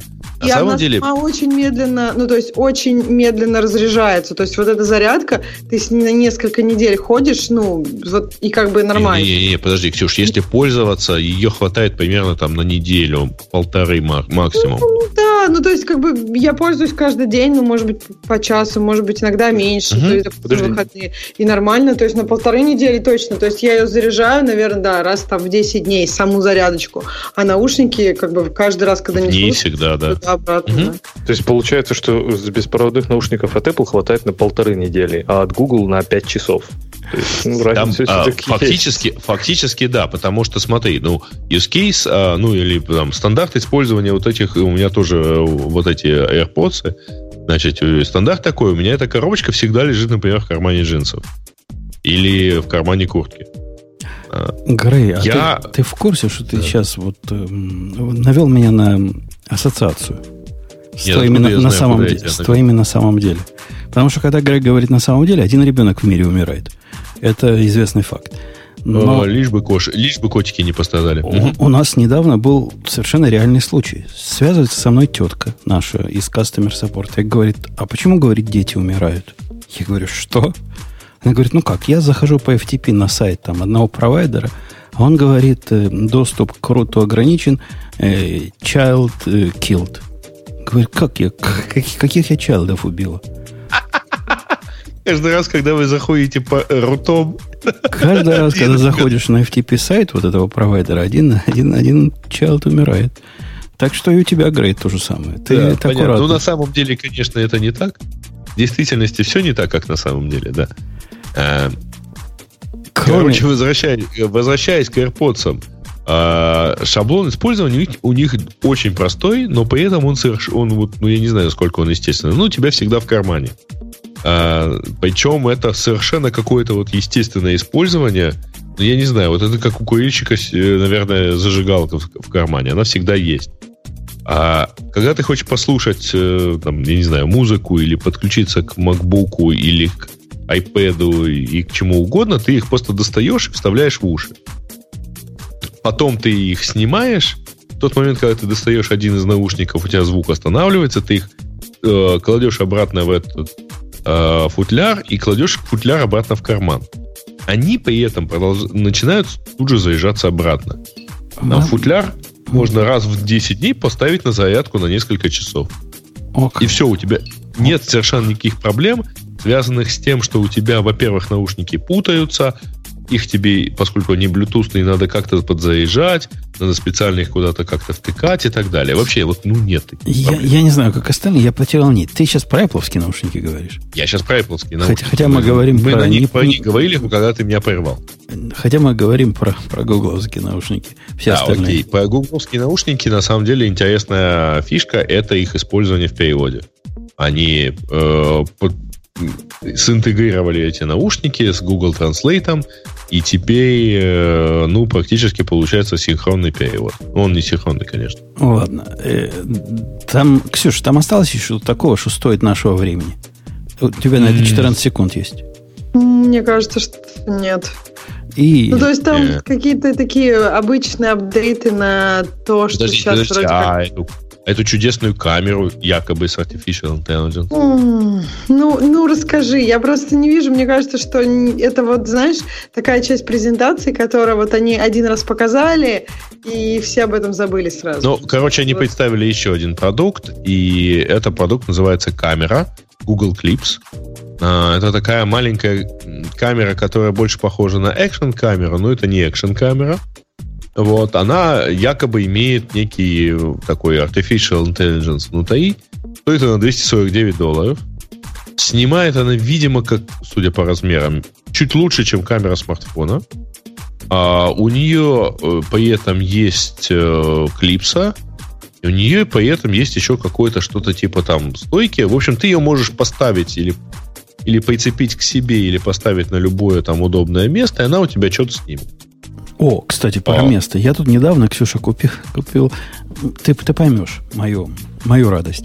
Купил треногу, к которой прикручивается iPhone. Представляешь? Можно на треногу фотографическую поставить теперь iPhone. Там специальный такой зажим есть. По-моему, 14 долларов вся эта балалайка стоила на Амазоне. То есть это как так селфи-палка, только такая селфи-тренога, то есть что-то Да. такое посерьезнее уже, да? Точно, серьезная тренога. Там с тремя э, степенями подъема. Можно поднять на высоту, наверное, ну, не моего роста, но так, мне по плечо в самых высокой ситуации. С- абсолютно незаменимая вещь, если вам надо телефон стационарно установить и на что-то направить. Советую, крайне, крайне советую. Так а ты фотографируешь с часов или как ты? не, Ну, не, есть, я, я- там- я не фотографирую, я ее ставлю, направляю ее на мишень и в мишень стреляю. А там специальная, значит, программка, которая выстрелы регистрирует лазерные. Раньше приходилось мучиться, а теперь такая крутая штука у меня есть. И можно не целиться, да? Я думал, ты в iPhone стреляешь. Ай- iPhone, ни- iPhone ниже стоит по- под мишенью, а я в мишень бух-бух, а на дырочке рисует. Очень и очень круто. Э, То есть давайте... теоретически ты можешь стрельнуть в iPhone, то есть он как бы у тебя на траектории. Да, но я же стреляю светом, это для домашней стрельбы. Так что даже А, в ну, iPhone, есть если ничего- попаду, ничего- ни- ничего с ним не случится, не разобьется. Вот ребезги напополам. Грей, ты есть должен, был, да. ты должен был напомнить, да, что у нас есть еще один спонсор. Ну, во-первых, я напомню, что у нас есть даже еще один спонсор. И это не тот, про который ты думаешь, потому что если уж мы там отвлекаемся на рекламу, то у нас есть э, наш новый старый спонсор. А, Это SprintHost, который буквально... э, У них есть новость просто для нас, и, как обычно, есть промокоды. Так что, народ, подбирайтесь в чатик. А у них есть совершенно замечательная штука. Они сегодня запустили возможность подключить кастомный образ. Для бокса а, они вообще еще никому про это особо не сказали, так что слушатели Радио Тим имеют возможность сделать это первыми. А, то есть просто создаете бокс, нажимая, выбираете в качестве источ- источника свой изош, э, изошник и начинаете, так сказать, создавать. А, Вот это я не Кидаем? очень... Вот это, подожди, я не очень понял. ну, Э, Когда ты собираешь себе образ из какой-то, ну, поддерживаемой операционной системы, например, в Digital Так. Ocean или в, э, в Амазоне, то в этой операционной системе уже вбиты разные завязки на подключение разных сервисов. Может, у них просто сервисов нет, которые надо подключать таким образом? Подожди, подожди, что ты имеешь в виду ну, подключение ну, разных сервисов? Ну, какой-нибудь Cloud Init у них есть, который инициализирует там все, что надо. Какие-нибудь удаленные блочные нет, девайсы. Ты просто указываешь, э, ты просто собрал свой образ. А как, как его а, собирать? Говоря, свой... Как а? его собирать-то? Вопрос, как собрать такой образ свой операционной системы, который будет дружествен для их облачной экосистемы? Э, откатись, пожалуйста, лет на 5 назад и вспомни, как люди собирали себе свой дистрибутив Linux, например. Ты, ты не понимаешь мой вопрос. Э, дистрибутив Linux мы все можем собрать. Мы можем себе ISO, допустим, даже загрузить откуда-то. Так. Но, в общем, этого в развитой экосистеме облачной этого мало. Нужны разные другие завязки к их э, э, инфраструктуре. Вот как у них это делается, меня интересует. Ты, ты у них поспрашивай. Речь идет об установке операционной системы. Ты собираешь свой дистрибутив, например, Linux, заточенный специально для себя. Указываешь его в качестве Заточенный для себя я понимаю. Диска. Я не понимаю заточенный под них. Ты понимаешь, от того, что соберешь свой дистрибутив Linux, заточенный под тебя, он волшебным образом, у них там не установится особым образом, таким, что туда они будут знать, куда свои init скрипты положить. Они же этого не знают. Поэтому в DigitalOcean ты не можешь своего дистрибутива положить, а можешь выбрать из готового. Слушай, а, извини, э, а скажи, у тебя вот в DigitalOcean какая особая привязка, кроме ну, я не знаю, репозиториев э, Ubuntu Там, там масса, масса особых привязок там внутри, на самом деле. Как, как ты говоришь. Э, ну, например, у них есть э, э, привязка к их облачному блок storage. У них есть привязка к их э, вот этому типа S3. У них есть привязки ко всему на свете, что они дают. Слушай, у я, них есть привязка не, к мониторингу. Так, не так силен в, флотинг, во всем... Флотинг IP, у них там тоже сетевые, по инфраструктуру неплохо. И, подождите, я, я не так привязан к этому, но разве это не за пределами операционной системы делается? Не все. Не, флотинг IP, возможно, делается за пределами. Но, например, поддержка разных блочных устройств, скорее всего, делается внутри поддержка ну, мониторинга совершенно точно ребят, делается пока внутри. Нету никак, никакой такой поддержки. Я думаю, что когда она у них будет, они про это подумают. Ну, и, кстати, интересно, я думаю, что они подумают про вот подобные вещи. У них просто инфраструктура ну, чуть-чуть менее развита по сравнению с DigitalOcean. Вот. Ну да, мы обещали что это, подождите, промокоды в чат. Дай коды в чат. Даю коды в чат, значит, они на тысячу рублей, потому что ребята считают, что 500 это как-то не кошерно. Или уж вы как сами знаете? Для такого крутого подкаста. Конечно. конечно да, и вообще для такого крутого э, спонсора. И для таких вот. крутых а слушателей. Им надо побольше. И более того, промокоды на 400 рублей а, доступны в чате, как обычно, по паролю радио Ти. То есть вы приходите, идете в чат, говорите, я от Бобука, ну, в смысле, от Грея. Не говорите, что вы от Умпутуна, а то у них Погонит, мягко пог, говоря, посмеял, поэтому они на него обижены. На обиженных воду водят. Э, но, тем не менее, коды они дадут только по коду «Я из радио Ти». Вот. Скажи, Умпутуна, повторяю, не упоминайте. Скажите, я ненавижу Умпутуна. Вам дадут два промокода. Я этого, блин, из Шикаги. Да. да. А как-то так. Вот, в общем, выражайтесь, а, задавайте вопросы и с удовольствием... А, ну вот первый фидбэк мы, кажется, дали, да, по поводу новой их опции. Единственное ограничение, да, которое у них есть по этому образу, вы можете подкачать свою э, свой изошник, э, ну, изообраз э, дистрибутива, э, ну, естественно, ограничение равно одному DVD, 4,7 гигабайта. Так что, ну, если вам позарез хочется поставить какой-нибудь там, я не знаю, дженту, именно свой, ну, дает. А у меня для вас поучительная история есть. Я знаю, Ксюша любит мои поучительные истории. История из жизни, как я натолкнулся на полнейшее непонимание мною того, чего происходит с мозгой. История такая. На днях ко мне пришли тут коллеги, говорят, чувак, говорят, что-то у нас есть все запро- разные запросы, но к Монге делаем. Запросы на относительно небольшую такую базу. Там даже не база, там пару коллекций. Ну, размерчик, не знаю, 70 миллионов записей в коллекции. Ничего особенного. И говорят, некоторые запросы прямо работают, как мы и ожидаем, ну, достаточно быстро, а некоторые прямо невозможно вообще. Вот сидим, сидим там. Обычно, если запрос миллисекунды занимает, то этот занимает не то, что секунды, а минуты. Говорит, не мог бы ты помочь, дорогой Умпутун, ты же специалист. Ну что ж, я сказал, конечно. Фигня вопрос. Сейчас мы индексы добавим. Наверняка у вас на этот запрос нет индексов. И с этого момента началась полнейшая мистика. Я особо не глядел... Хорошо, что ты не предложила Eagle Expression. Я, mm-hmm. я до этого не глядел на их логику. Вы согласитесь, вопрос-то технически, ну, есть такой дата store, из которого выбирают относительно простым запросом. Запрос их выглядит так. Э, список э, день от того-то, не день, дата от того-то до того-то, потом э, условие вот такое равняется true, и вот такой флажок равняется вот этому определенному значению. Добавил индексы, оно там все поделало.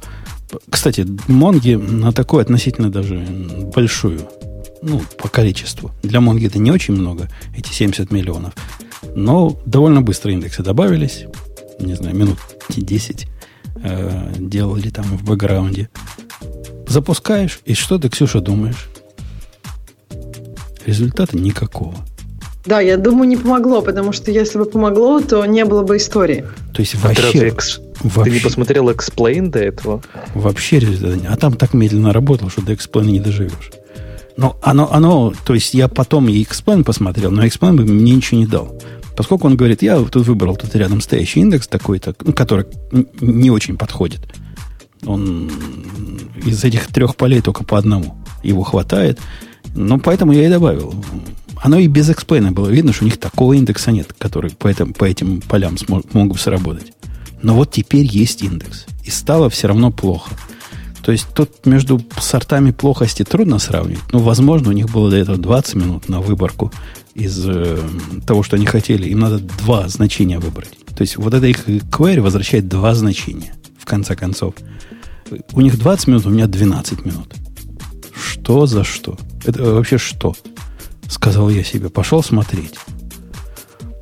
Смотрю, смотрю, опаньки. Размер индекса не влазит в память. Ага, думаю, сейчас я быстренько увеличу размер индекса. Ну, как Ксюша знает, в нашем мире делается. Больше железа кинуть и посмотреть, что получится. Увеличил в два раза размер памяти. То есть теперь бокс был не на 64 гигабайта памяти, на 128 запускаю. То же самое. То есть вообще ни, никак не влияет. Все мои телодвижения не влияют невыносимо долго. С этого момента пришлось подумать. Ксюша, твоя теория. В чем дело? А он не показывает, какой у тебя, ну, то есть, э, какой у тебя размер индекса? То есть он просто говорит, он не, показывает, не влезает пока... в память? Не-не, я, я так и узнал, что он не влезает в память. Я посмотрел, что индекс вот на эту конкретную коллекцию ну. примерно 10 гигабайт, на остальные коллекции 16. В общем, там все вместе не влазит. Ему все вместе и не надо. Но чтобы предохраниться, я сделал так, чтобы все вместе влезали. То есть 128, 128, 128 все влезают. Mm.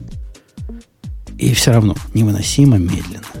Невыносимо медленно. Леша, твоя теория. Так это, подожди, каждый запрос так работал? Или, э, типа, иногда запрос работал нормально, а иногда вдруг начинал тупеть? Ну, вот, вот эти запросы, вот этого вида, которые я сказал, все работали медленно. Я бы для начала посмотрел, чтобы не делался скан коллекции на, наверняка, чтобы убедиться, что он идет в индексе, потому что, возможно, Точно. Mongo пытается что-то оптимизировать и там не использует какие-нибудь partial индексы или еще что-нибудь. Ну, это, это слишком дешевый путь. Если бы история была бы настолько простая, я бы не стал ее рассказывать. То есть, если в индекс не попали, ну, что об этом говорит? Не, использует именно а тот индекс. А можно как-то понять? То есть, э, а, то есть можно как-то понять, используется она этот индекс да, или нет? Да, можно. Можно да? сделать этому query explain, посмотреть query планировщик и увидеть, что он отбросил, что он, чему он согласился и э, от чего отказался. Может, тот, он по тот шардам сам... ходит куда-нибудь? Не, вообще шардов нет. Один, ну, то есть это реплика сет. Это реплика сет из одного нода. Один и один нод. И так а в эксплейне есть еще какая-то полезная информация о том, что в эксплейне, к сожалению, слишком много полезной информации. А. Не всегда даже знаешь, на, на куда смотреть. И, то есть нет теории, да? Нет, нет предположений. Я столкнулся, дорогие мои, с тем, что не collection scan происходит, то есть это когда он перебирает записи для того, чтобы понять, какую ему выбрать, а индекс сканирования слишком тяжелый. Настолько тяжелое, что это индекс сканирования, сканирование, то бишь индекса, занимает так долго.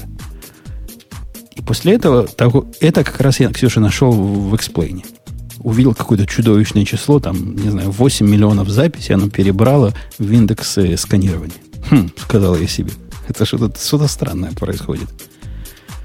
Пришлось посмотреть на их бизнес-логику. Что же они хотят сделать? И оказалась смехотворная ситуация. У них есть записи, в каждой записи есть э, ну, таймстемп этой записи.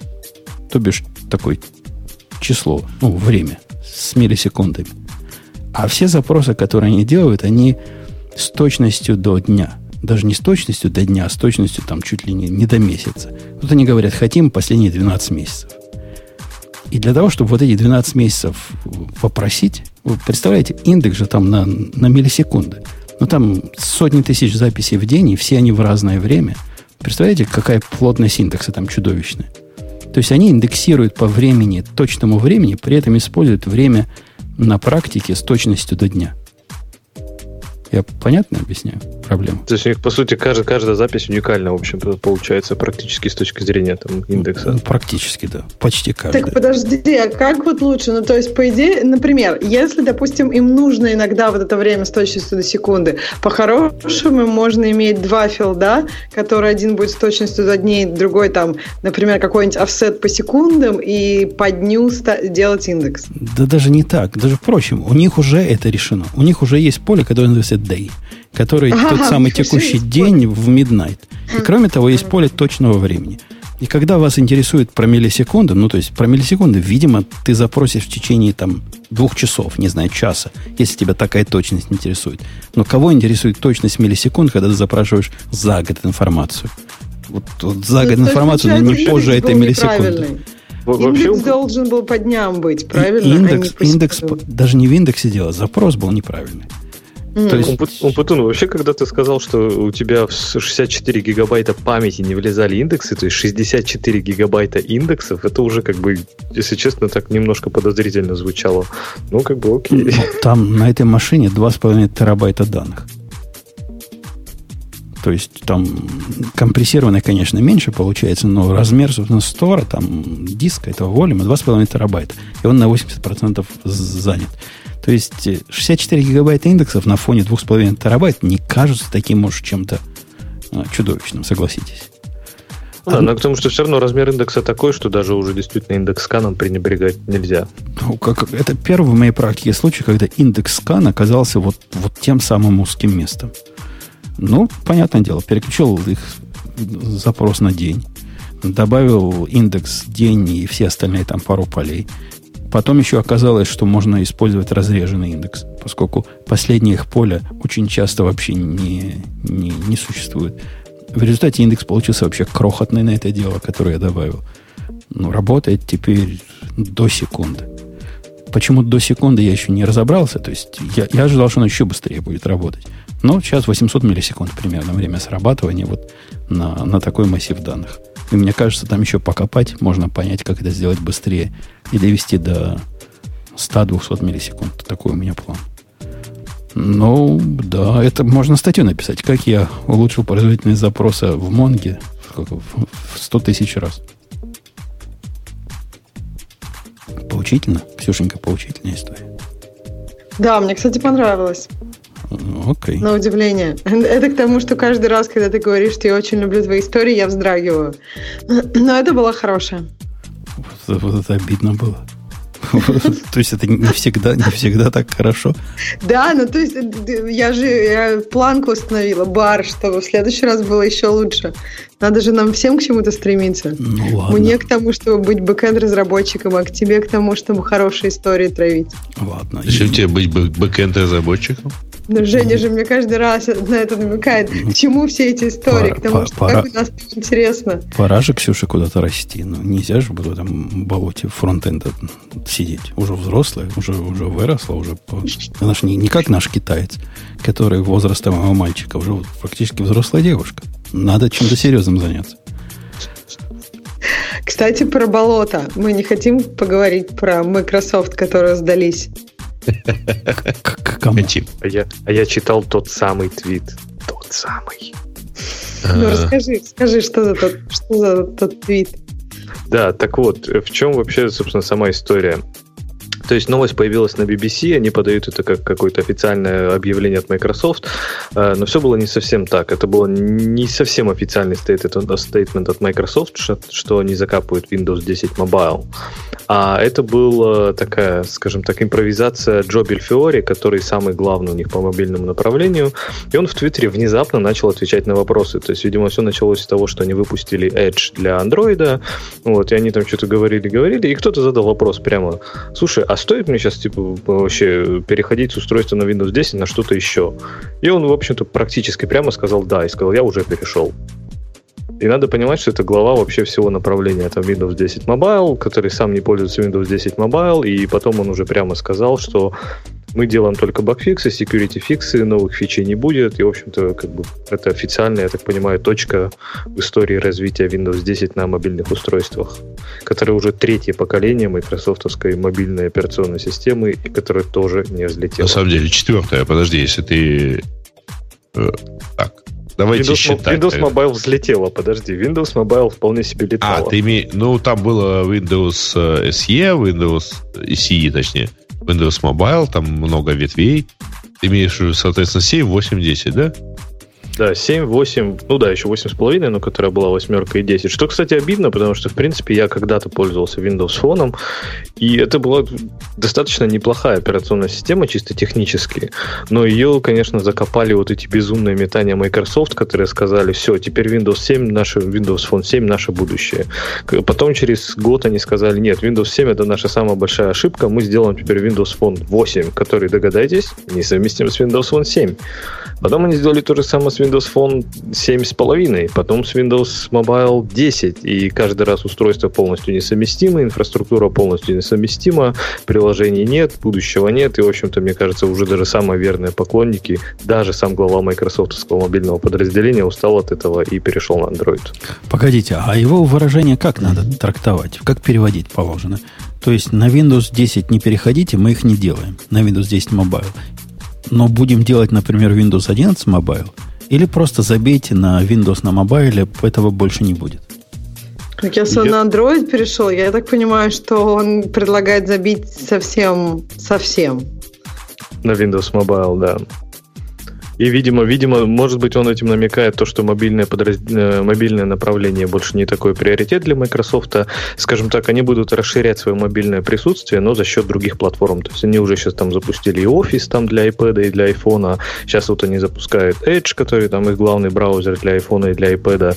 Я так понимаю, что они будут, в общем-то, майкрософтовские продукты активно развивать на других платформах, но саму именно майкрософтовскую платформу развивать, видимо, не будут. Что странно в свете их там выпуска планов по выпуску там железок под брендом Microsoft, открытием флагманских магазинов под брендом Microsoft и так далее. Мне кажется, что вот он объясняет свою позицию. Он же говорит в своем твите, что мы старались очень сильно, чтобы привлечь девелоперов. Мы платили им деньги, и они правда платили им деньги. Это было куча историй, когда Microsoft приходила к кому-нибудь и говорила, а давайте вы напишите приложение, и мы вам даже денег заплатим. И то есть они писали, они старались привлечь привлечь. Но получается, что платформа сама по себе мертва. То есть там нет движухи, там нет девелоперов, а где нет девелоперов, то это очень, это требует очень больших вложений. Мне Слушай, кажется, ну, во-первых, нет девайсов. ну, то есть, вот, строго говоря, девайсов нет. В смысле? Ну, да. ну они же выпускали ну, в смысле, устройства. нет вообще. Ну, подожди, Nokia разные были толстенькие такие. Но они уже, они а, вышли там сколько-то ну, там. в том-то типа, и дело, они, их, назад, вы, они их выплюнули, они не летят. Э, если бы они хотя бы продолжили, ну, э, там, сравнивая с андроидами, на самом деле, там, в общем-то, э, а что, оно не так уже уступает тому же андроиду. Но что-то я... вот им не хватило, на самом деле.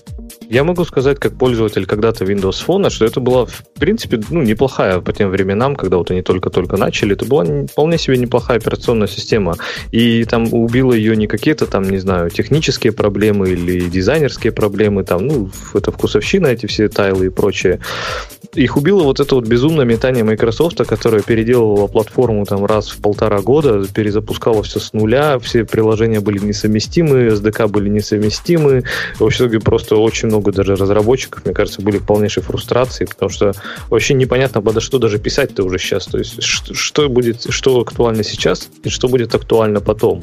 И мне кажется, вот это вот все-таки как бы ее и добило. Вот эти как раз, если бы они сфокусировались на развитии на Windows Phone 7, привлекали разработчиков, привлекали пользователей, мне кажется, это бы вполне могло полететь, потому что, говорю, сама как, как ось, она была неплохой. Да, может быть, им не хватало таких флагманских девайсов. Может быть, с Nokia бы что-нибудь получилось. Ну, покойся в мире. Windows как минимум 10, а может и весь Windows Mobile. У нас GitHub представил разные разные новинки, пообещал разные новинки. В статье на GitHrunch, на TechCrunch рассказывается, что скоро будет предупреждать разработчиков про insecure dependencies, но там больше. Как говорит Грей, на самом деле там, там всего больше. Это у них что, сходка была какая-то? Какая-то конференция? Это где они все это представляли? Я совсем упустил. Да. Год, У них там какой-то Octa Universe или что-то такое было. Годовая, годовая сходка. Типа большое дело, только вот как в Гугле мы обсуждали, раз в год происходит. Такое вот в гитхабе, оказывается, происходит. Во-первых, они показывают, запускают dependency graph.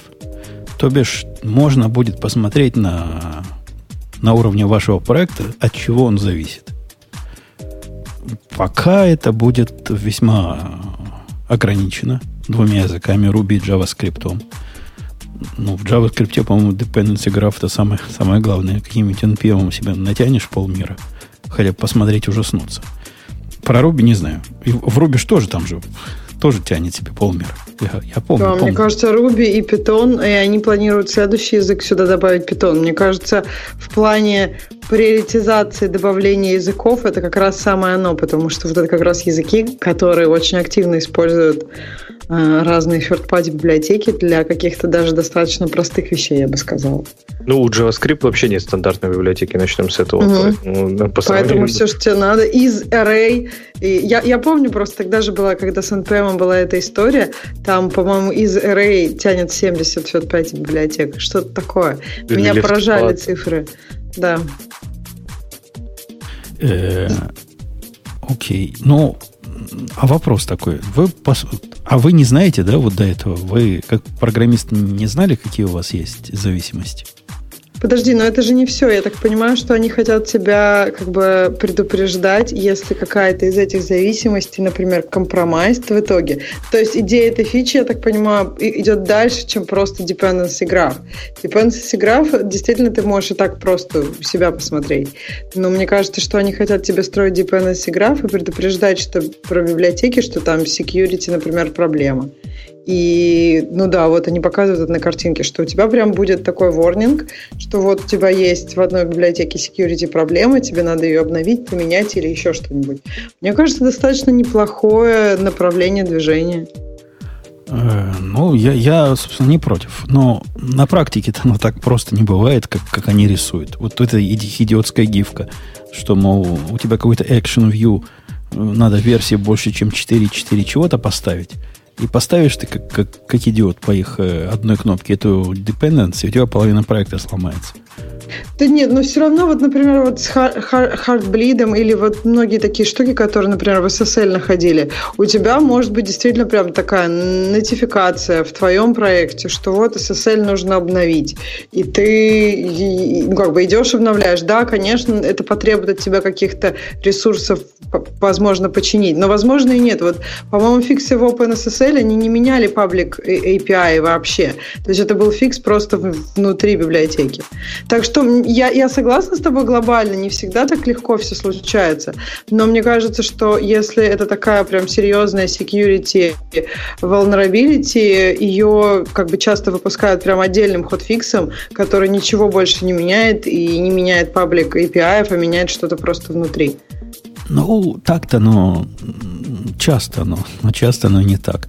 Я помню, когда у JWT библиотеки возникла конкретная реализация. Во, во многих реализациях JT, JWT это была там большая история, когда они не проверяли алгоритм, собственно, подписи алгоритм подпи- шифрования этой подписи, и все плакали. Так фикс был как бы обуда, обуд, обоюдоострый. Необходимо было, во-первых, новую библиотеку поставить для новый как бы драйвер для вашего языка, новую библиотеку, а кроме того в коде вписать вот такие вот слова. А иначе этого не хватало. А часто, мне даже кажется, чаще оно не так просто, как они пытаются показать. Но, тем не менее, хорошо, что такое есть. Я в такие средства не очень верю, но ну, хорошо. Возможно, кому-то нам подскажет, кто совсем уж не следит за тем, что он выложил и забыл со временем. Э, появился у них еще, появится News, New News Feed. Типа, что новенького появилось в области ваших интересов. Мне кажется, полнейший бред, идиотизм и позор. Позор индустрии. Я с тобой согласна. Мне кажется, что как бы проблему, которую они пытаются решить, она достаточно адекватная. То есть они говорят, у нас сейчас 25 миллионов активных репозиториев, и как бы мы понимаем, что люди найти ничего не могут. То есть они пытаются решить проблему, которая действительно существует. Мне кажется, что ну, на GitHub, вот я как сама искала, не, там не просто найти что-то действительно полезное, там много каких-то мусора, и непонятно вообще, стоит ли что-то использовать. Но то, как они пытаются это решить, мне кажется очень странным. Они просто банально говорят, мы на тебя вывалим кучу информации, и то есть тебе придется тратить время каждый день, чтобы в этом разбираться, вместо того, чтобы, я не знаю, как-то экспериментировать, улучшать поиск и так далее. То есть они, у них какой-то, мне показалось, не очень адекватный подход, то есть ну да, теперь у них будет вот эта вот новостная лента, где будут, они хотят там типа рекомендации, в зависимости от того, что ты уже полюбил, потом какие-то новые большие репозитории, которые появляются. Не знаю, мне кажется, это будет много информации, которая не очень эффективно для тебя работает. И опять же, зачем кому-то тратить кучу времени, чтобы изучать все репозитории, которые появляются? То есть ты понимаешь, на практике это будет что? Если у меня там в репозиториях я поставил React звездочку, они будут показывать новости на выход ангуляров 2, 4 и 10. Ну, примерно про это речь идет. Это абсолютно какая-то бессмысленная инициатива. Это ведь не, ну, в конце концов, это не новостной сайт. Мы туда ходим не для того, чтобы новые ништяки найти. Или кто-то ходит туда, вот, пойду сейчас что-нибудь новенькое. Вдруг что-то наваяли новенькое, дай-ка я это впендюрю в свой проект. Ну а... они же строят как социальную сеть для программистов, правильно? Поэтому с этой точки зрения ты не обязательно будешь видеть новые проекты, ты будешь видеть какие-то, я не знаю, как, как люди это используют, проекты, которые ты тоже используешь, какие-то связанные с ними. Например, ты поставил звездочку React, да, а потом заходишь и говоришь, ну смотри, а все, кто любит React, они еще используют там какой-нибудь Redux. Ты такой, о, прикольно, а что это такое? И пошел, посмотрел, думаешь, действительно, там, управление состоянием, это классно, как бы. То есть, и как раз вот они будут раскручивать связанные репозитории, поэтому как раз Почему? Классная вполне идея. По-моему, для полнейших имбецилов. То есть ты используешь продукт, какой-то корневой фреймворк. Ну, например, я использую Spring, да? Spring. Если бы я использовал Spring. Использую какой-нибудь Spring Data. Они посмотрели, о, чувак, ты Spring Data используешь? Тебе, наверное, какой-то Spring, э, как вот это ETL делать? Integration, по-моему? Батч. Ну, вот у балайку. Или какой-нибудь там, типа, со скеджером, у вас с квантом есть какой-то Spring. Э, что-то в эту... Тебе, наверное, это будет интересно. Не, но с другой стороны, смотри, ты делаешь, ты используешь Spring Boot, и они тебе скажут, а вот смотри, у тебя есть утилита для мониторинга Spring, ты такой, о, классно, то, что мне не хватало. Э, это странный очень взгляд. Это взгляд на, на комьюнити программистов, как на людей, которые ходят как дурень с писаной торбой со своей технологией, и смотришь, что ж такого можно к ней еще подключить. Оно не так бывает. Люди-то проблемы решают, а не новинки внедряют. И если встает проблема, как мониторить Spring Boot, то я напишу, там, должен написать, по идее, в каком-то месте на GitHub, как мониторить Spring Boot, оно мне даст хорошие варианты ответа. Оно с, должно быть такой пул, а не пуш режим. Пуш режим, мне кажется, бессмысленный более чем полностью. Не, ну как, с одной стороны, да, но с другой стороны, много возьми какой-нибудь хипстер-ориенты, хайп-ориенты девелопмент какой-нибудь. Люди ходят и думают, они просто не знают, что у них есть такая проблема, проблема пока им GitHub не скажет. Скажет, а вы зря не мониторите ваш там Spring Boot deployment, или вы зря не используете управление состоянием через Redux. И кто-нибудь посмотрит, может скажет, действительно, зря не использую, и чему-то хорошему научится. Так, может, если они не знают, что у них есть такая проблема, возможно, у них нет такой проблемы. Ну, то есть... А может, они просто в силу своей компетенции пока не могут этого понять, а вот GitHub им поможет и как раз сделать мир лучше. Сомневаюсь. То есть, ты представляешь, есть какие-то люди, которые написали продукт, они его не мониторят. Это означает, что на них время от времени падает, они просыпаются, его как-то чинят. И при этом они согласны это делать. Это означает, что у них нет такой проблемы. У них проблема ручного мониторинга полностью. Ну, то есть просыпаются от того, что пользователи звонят. И у них от этого пользователи не уходят. У них все хорошо и так. А тут ты им вот, а, а не хочешь ли ты мониторить? Они за голову схватят и скажут, ой, оказывается, и такое бывает. А скажут, так можно? И прикинь, начнут спать по ночам, понимаешь? Если не спать по ночам начнут, может, они еще и размножаться начнут. Зачем нам, чтобы такие размножались? Не-не-не, уберите, уберите этот ньюс. Не надо, не надо. Пусть не размножаются. Ксюшенька, со мной согласна? Не надо, чтобы они размножались. Вот эти, которым надо подсказывать, что редукс надо прикрутить к реакту что бы это ни было. Мне кажется, ты очень суров, то имбецилы, то вообще размножаться запретить. Мне кажется, есть более серьезные проблемы у человечества, чем люди, которые могут насладиться новостной лентой гитхаба. Но это как бы у всех разные, конечно. А, а это как, как, раз, как раз следующая тема пытается решить самую серьезную проблему. Ну, я не знаю, можно ли называть это проблемой человечества, но проблемой половины человечества – это назвать можно. Хотя, скорее всего, больше, чем половина. Э, Парнохаб решил м- искусственный интеллект добавить и решить вот ту самую насущную проблему. Хочу вот такую же девчонку, только в других ракурсах. Э, оказывается, это проблема проблем. И без искусственного интеллекта с этим не справиться никак. Ксюша, как вы до такой жизни дошли, что девчонку не найти без искусственного интеллекта? Я вот, я просто пытаюсь понять, они сделали то же самое, что вот у Амазона, когда Амазон, ну, Prime смотришь, там в каждом кадре написано все актеры. Ну, то есть вот эта вот идея. Просто я не понимаю, наверняка же у них в фильмах есть какая-то, к фильму есть какая-то некая информация, правильно? То есть актеры, ну, наверное, там... Я, мне так кажется, что к фильму к ним... Я так понимаю, что они не крауд э, сорсинг фильмов, то есть не просто люди им присылают фильмы, а они где-то берут, покупают и так далее. Если они их покупают, то у них есть вся информация. То есть это для каждого кадра, или я что-то неправильно понимаю? То есть кто... Мне кажется, мне я, я у них проблема честно... попроще. Они пытаются решить проблему тагирования видео. То есть у них, похоже, нет этой информации. Похоже, они откуда-то, откуда воруют эти ролики, где из интернета. Нет, просто им загружают, ребята, это пользовательское видео. То есть все-таки там все, ну, то есть у ну, них то есть это... Э, нет, я просто вы, не конечно, этом. Я... Вы, конечно, хорошо себя рекомендуете, вы пытаетесь сделать вид, что вы туда никогда не ходили, да? Мы, во-первых, мы никогда не, загруж... не загружали, поэтому мы не знаем. Так подождите, а там же написано, что ну, не, только, не только лица распознают. Ну, а мне показалось, да, что там... Двузначно прозвучало, да. По, по кадрово, э, по-моему, они пытаются... У тебя очень так многообещающе прозвучало сейчас. Не только лица они там распознают. а что, позвольте узнать еще? Там так написано, они что вот они... Тут, да, в статье есть как бы вариант, например, названия происходящего с как бы с деталями. Ну, то есть они распознают, я не знаю, насколько у нас подкаст для, для детей, то есть они распознают э, как бы то, что происходит в данный момент в кадре. И я так понимаю, ты не можешь все эти теги засунуть, у тебя будет много тогда тегов, потому что видео же может быть, там, не знаю, 20 минут, и там может меняться диспозиция. Ну, а там еще написано, они распознают very, хватит. Various positions и многоточие attributes. Атрибут большой, маленький, средний. Э, Но... А зачем атрибут распознавать? Объясните мне. То, то есть, как бы, типа, непонятно, что изображено в ситуациях, когда не все ясно или что? Нет, ну, в общем, не всем хочется смотреть на определенного размера. А, то есть они распознают раз, размер, ну, как-то понимают, как, какого он типа. Нет, самая главная порнография в этой новости вовсе не то, что они будут узнавать. А самая главная порнография, Ксюша, от ваших пошла.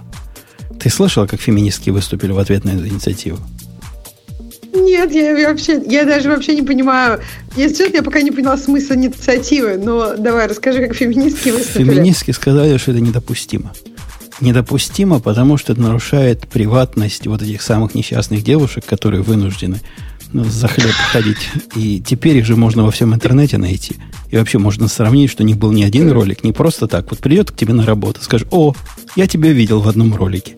А потом проверишь, не в одном, оказывается, в 20 она была.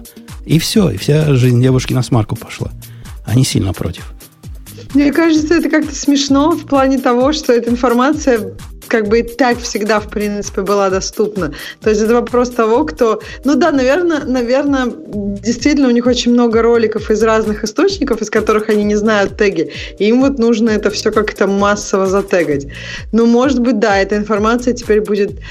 Ее будет проще найти. Но мне кажется, что это очень как-то странно. На что ты надеешься, что никто просто ручками не затегает. И так могли бы затегать по случайности. А сейчас как бы официально специально все затегивают. В общем, не знаю, мне кажется, феминистки в общем, я не знаю, что у тебя за феминистки вообще, где ты их находишь. Это, мне кажется, какие-то твои там... Это не мои, это интернетовские. Местные, это интернетовские феминистки. Новости этого не было. Но это были... Новости этого не было. Да, новости около... этого не было. И не... все истории Жени про феминисток я их нигде не читала. Это просто for the record. Занька, Занька ты, есть такая технология, называется Google. Но если ты Google не умеешь пользоваться, можно Яндексом. И вот в этой технологии ты можешь задать вопрос и получить какой-то ответ. Я, Подожди, я статью... А как? Как ты гуглил? Мне кажется, Женя, после каждой новости у тебя, наверное, такой же автоскрипт. Феминистки и новость. И ты проверяешь, что феминистки сказали по поводу новости. Java 9 феминистки, да? Да нет, мне этого даже не надо делать. У меня искусственный интеллект это делает. Флипборд знает мои интересы. Он знает, что я на каждую новость хочу про феминисток почитать. Он мне подсовывает. Тут рядом, а вот что феминистки сказали. Кстати, это не единственная статья, на которую феминистки сказали свое твердое слово. Был же еще ужасный случай. Я не знаю, как, как ваши это пережили. Секс, секс-роботы были унижены, разрушены и, и всячески обижены на электронном шоу, рассказывает нам Зидинет. И там же, там же ужас кошмар. Там же такое Опять такое. Что, феминистки теперь за роботов они вступились или что? Да. Они вступили за женщин, потому что у, у роботов... Нет, сначала по статье это была какая-то контора, которая делает... Назвать это роботами я бы не назвал. Делает кукол. Это куклы, о которых потом у них в планах сделать, чтобы они еще двигаться могли. То есть пока она просто лежит бревном, и все, это кукла. За так 4... они даже не двигаются. Да, за 4 тысячи долларов. Подожди, Может, до, того, до того, как мы дойдем до этого, а если бы это были, например, не девушки, а мужчины-роботы, то феминистки бы тоже возмутились? Не факт. Или они не, или не уточняют? Не, не, они не бы возмутились тому, что это мужчины. И не сделал мужчину робота, поэтому нет. Так это очень похоже на Велевина. Мне прям это Суру напоминает. К возмущению сейчас перейдем. Да, пока это до Сур не дошло, ну вот такая простые относительно штуки. Но гнусные мужики пришли к этим простым штукам и сделали не то, что вы думали. Они им зачем-то руки-ноги отрывали. Некоторые отрывали им, значит, другие органы тела. И у них там, их, видимо, можно трогать было на выставке. Ну, или эти на, на правила не смотрели.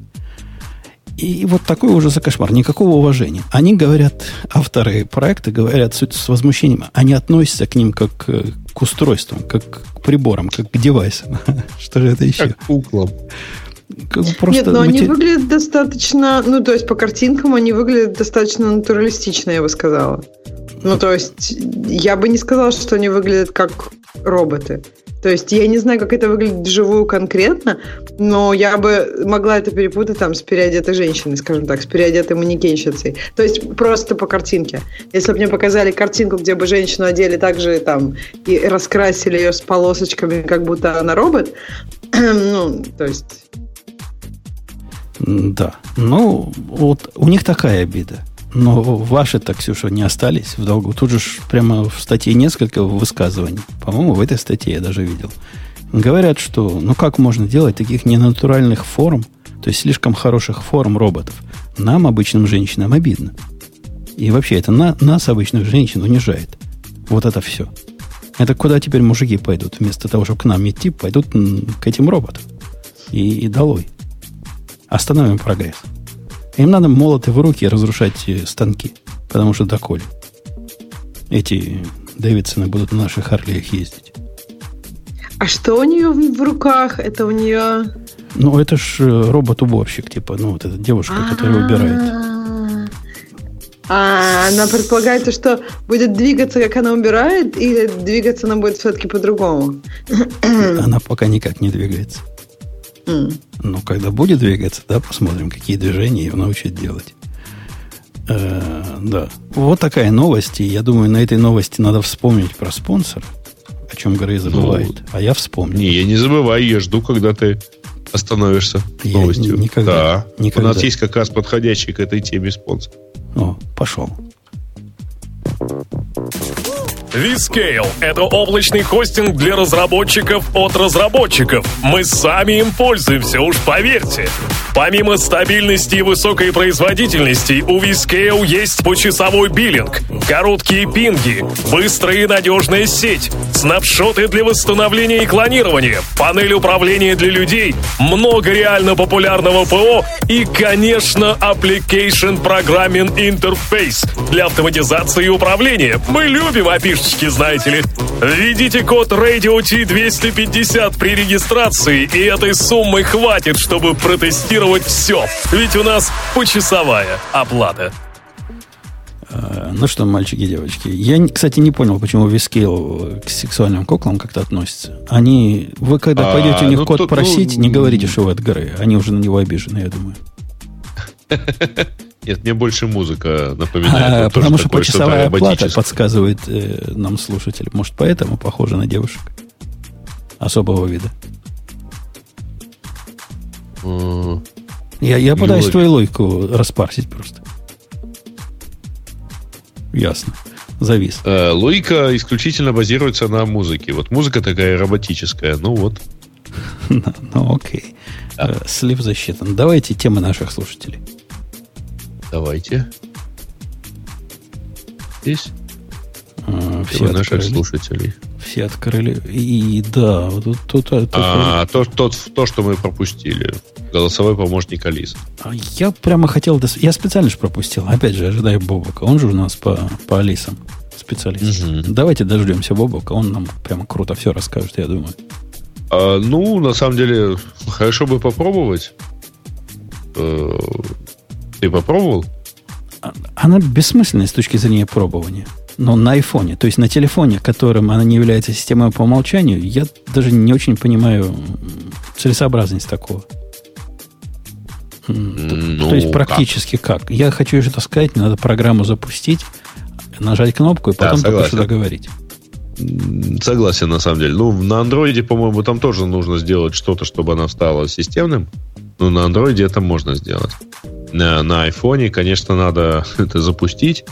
И, Подожди, разве... да. А, на андроиде ты имеешь в виду с Алисой? Алису можно сделать системным помощником? Нет, на андроиде можно сделать, э, ну, можно сделать, по крайней мере, Яндекс э, системным поиском. М. Вот. И, соответственно, ну, это облегчает немножко. Честно, у меня нет под рукой никакого актуального андроида, чтобы это проверить. Ну, Android, Вот. подожди, Android, стоящий в автомобиле, подключенный к зарядке, вот так сходу может услышать команду про Алису без того, чтобы ты там ее до этого запустил.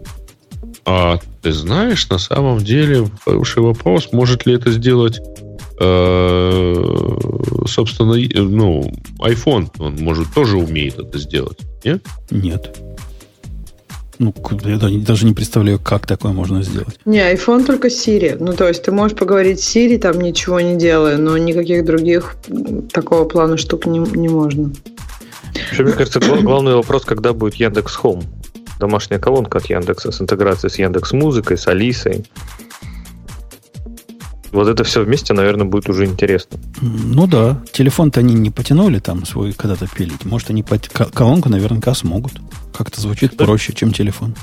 Но телефон же все-таки другой. Те- Колонка, ну, например, интеграция с Яндекс Музыкой было бы здорово, потому что там, ну, там база русских песен там неплохая, да. Например, ну, вот у Алексы, хоть несмотря на то, что в Spotify, например, есть русская музыка, но Алекса по-русски говорит примерно так, и все. И, как бы, соответственно, доступа к ней через Алексу практически нет. А тут, например, можно вполне будет покрыть весь этот сегмент. Как же можно? Ты же за границей, Э, оттуда не Почему работает. только русской музыки, на самом деле? В Яндекс Музыке довольно Ну, не просто довольно много. То есть там точно есть те же самые мейджоры, которые есть в любом другом сервисе. Да, конечно. Я к тому, что я имею в виду, что, например, колонка от Яндекса, она будет, естественно, говорить по-русски и понимать по-русски, да, и в то же время она будет, скорее всего, как-то понимать по-английски и иметь доступ ко всей музыке, плюс там, к русской. А, например, Алекса, она уже только к английской музыке. Ага. Ну что, да. Что я говорю, что будет неплохо. Но, подожди, а ты же в Англии, да? Да. У тебя эта колонка играть-то не будет? Ну, Он, ну, просто он, он, он, я, он за других, он за ну, других прокси- переживает. И вообще, он да, про VPN в курсе. же... А, ну, Да, там, короче, есть всякие, всякие сложности, но вот, к сожалению, просто у Яндекса ж э, политика довольно простая. Они не покупают просто так на весь мир. Ну, Подожди, а, потому, в чем, в чем технические сложности? Запускаешь на нашем вискеле, вот за эти... И на спринт, спринтбокс. Или на да. Springbox, да, запускаешь себе VPN, подключаешься к нему, и все сложности решены. В этом случае никаких. Э, ну, правда, надо научить колонку работать таким образом. Так, а на Wi-Fi, на роутере настроить ну, и все. точно. Кстати, на я роутере. Бобуку сказал, а, на самом деле, что я недоволен этим всем, потому что, ну, по-моему, правильная фраза, правильный ответ на «Алиса, ты меня не путай» должна звучать вопросительным «Бобук». А оно так не говорит. Она отвечает «Ну, я и не путаю». Да, у них какие-то шуточки дурацкие там в этом видео. Что-то вы как-то не... Они. А- Это уже не ты. а Уже А мы- вы видели ролик, э, кстати говоря, как дв- двух Алис попробовали заставить поговорить Ну, я, между я, собой? я же про этот ролик и говорю, где, где она советует там кому-то выйти в окно для того, чтобы Да решить нет, все проблемы. это, типа, Но- и в- но выход всегда есть. Да, Второй да. отвечает в окно. Вот-вот. Э, Ну, там, слушайте, ну, а вы представляете, э, если там вот внутри вот эта вся... То есть, понятно, что в большинстве случаев сейчас вот эти вот вещи, они же программируемые, да, то есть вот, вот, вот это вот смолтолки такие вот в этих голосовых помощниках. Такие оригинальные ответы. А представляете, если натравить туда какое-нибудь такое машинное обучение, чтобы оно само отвечало, ну, то есть, чтобы нельзя было предсказать, что она скажет. Бобук тебе бы сказал, что получалось бы хуже. И это, А. это говорит о грустном состоянии того, что называют искусственным интеллектом в наши дни. Чё- И Это пока. пока это, чё никто это, ещё это- не- это очень давно не уже догадался? пока. В чем, говорю, никто по принципу колл-центра не догадался там поставить где-нибудь, не знаю, несколько колл-центров, там сидят тысячи людей, и вот отвечают в этом, сидят. Это изобретение Ты уже давно. Представляешь себе, сколько стартапов и вполне даже уже взлетевших проектов А, занимаются заменой а, живых людей а, вот такими вот роботами разговаривающими во вполне себе э, живых бизнес-процессах. Вот Алексей, Я буквально там неделю назад слушал э, один стартап, они э, заменили э, буквально на 10% э, операциях колл-центра, они заменили живого, живых людей прозвоном вот э, роботами. И там у них какие-то фантастические показатели конверсии, увеличения и так далее. поубывал бы вот эти робозвонки, не зря они запрещены на сотовые телефоны. Не, не, а там ты не, а, не, там фишка в другом. Э, люди не понимают, что они говорят с роботом. Конечно, не понимаю. Там сначала речь записана человека, которая нормально, а после того, как ты ему... Сегодня мне с утра в, в 10 утра звонит человек. Человек записанный. И говорит, чувак, говорит, у тебя гарантия закончилась. Хочешь понять, о чем я? Ну, как, как-то правильно говорит. Не, не как робот. Я говорю, ну, о чем-то. Он говорит, о, спасибо. И вообще на другой вопрос отвечать начинает. То есть видно, что, что робот. Но я тебе должен сказать, что живые люди чересчур часто делают точно так же. ну, Ты ему задаешь вопрос один, а он отвечает на тот, на который он знает ответ. Это да, но вот все-таки робота пока можно вычислить. Не проходит они тест Тюринга. Вот прям не проходит. Э, э, Леша, тебе надо что-то делать. У нас проблема. У нас с тобой проблема возникла. А? Так. Тебе... У вас в Англии имя менять можно? Э, ну, наверное, теоретически можно, хотя я ни разу Только не пробовал. женское. Потому что в прошлой фразе я сказал Алексей. И вы понимаете, что случилось? Включился Грей. Нет, включилось, э, включился эходот А. всеми лампочками. Он решил, что это Блин. достаточно близко к Алехе, к Хивойной. Точно. Так что надо, Надо- надо, надо тебе подальше от этих устройств Я- держаться. А то... Я по- поработаю над этим. Да, да, да, займи- займись этим. Э, окей. Ну, это мы пропускаем. Это так называемый пропуск был. Следующая тема, Грей. М.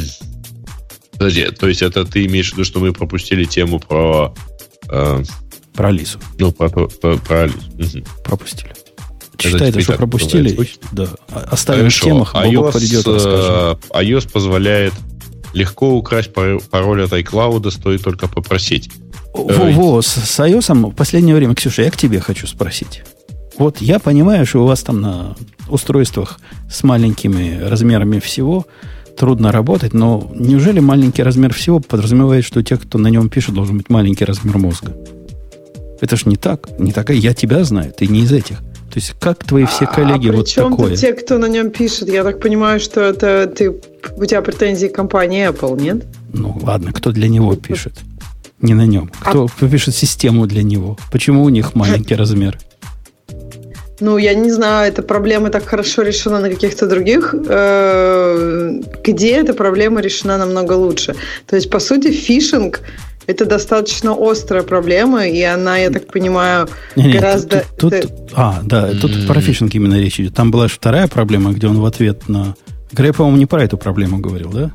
Нет, по-моему, не, не, не. вот Ты статья про как раз про фишинг. В данном случае это статья, это статья про э, такую серию сайтов, откопанную товарищем, которые исключительно искусно и вообще неотличимо подделали диалоговые окна подделывают, точнее, диалоговые окна э, iOS, и вот у вас в какой-то момент на сайте, у вас, там, вы находитесь на сайте, у вас вдруг выскакивает окно системное на виду, а, что, ну, залогиньтесь, пожалуйста, в, в iTunes. Или введите пароль от чего-то еще. Mm-hmm. Если вы это пробуете или, ну, я так понимаю, кстати говоря, что это нет. Это не про сайты даже, это про приложение. Это про приложение, да. Это, это про приложение, баналь... поскольку у них есть доступ к Apple ID. Ну, Конечно, да, это банальнейший вот. фишинг. А, банальнейший, он банальнейший, но а как от него бороться? Ну, я знаю один способ. Посмотреть на то, переключилась ли клавиатура на Apple, если у тебя не Apple. А, он предлагает, на самом деле, тот вариант. Это Конечно, Home Button. Нажать на Home Button, mm-hmm. если ты, э, ну, если это диалоговое окно системное, то оно ни, никуда не денется, потому что ты выйдешь из приложения, но окно все равно требует, так сказать, своего внимания. Ну, банально если... это окно всегда будет, если оно системное, всегда будет поверх всего. То есть у него Z-ордер самый большой. Если это что-то, если это какой-то фишинг, оно всегда будет поверх него еще может что-то появиться и так далее. То есть можно вот таким способом банальным проверить. Но мне кажется, что этот способ ужасный, и я согласна, что фишинг это серьезная проблема нынче. Я только не считаю, что она чисто для iOS специфична. Мне кажется, она специфична для iOS, Mac, Android, всего банально. А как, как ее решает в вашем мире? Ну, как, как против этого бороться? Вот что надо сделать э, разработчикам iOS, чтобы этого позорища больше не было? Ну, по идее, нужно такое окно показывать, которое будет сложно... Вос... Ну, банальная идея, брейнсторм. Показывать такое окно, которое будет сложно воспроизвести сайтом, например. Но, опять же, это вопрос их попыток, правильно? Если они захотят его воспроизвести, они воспроизведут. Сделать Потому что скрин, банально... скриншот, и вот его воспроизвели. Я подозреваю, что для этого, ну, там, единственный способ это э, ну, использовать для этого некое еще одно API, которое будет, в принципе, недоступно приложению. Нет, это так такое, это... они же просто окошко рисуют, они этого никакого API не вызывают. Понимаешь, ты банально, вот я даже, я, я вот сейчас перейдем на это, ты как в игрушке можешь пойти там на OpenGL Layer, и никто не знает, то есть iOS, не использовать никакие iOS API, использовать только Metal и нарисовать это окно попиксельно, правильно? Никто тебе не запретит. Ну, то есть, ну типа да.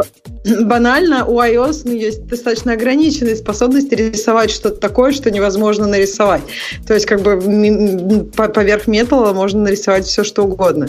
Поэтому это какой-то ну, не очень способ. По идее, может быть, что можно сделать, это чтобы эти окошки никогда не появлялись поверх несистемных приложений.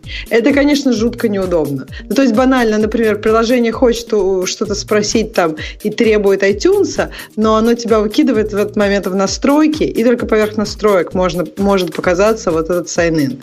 То есть, наверное, вот это вот будет какой-то некой гарантии. Ну, то есть, О, так какая же гарантия? Я тебе такой экран нарисую, где сзади нарисован э.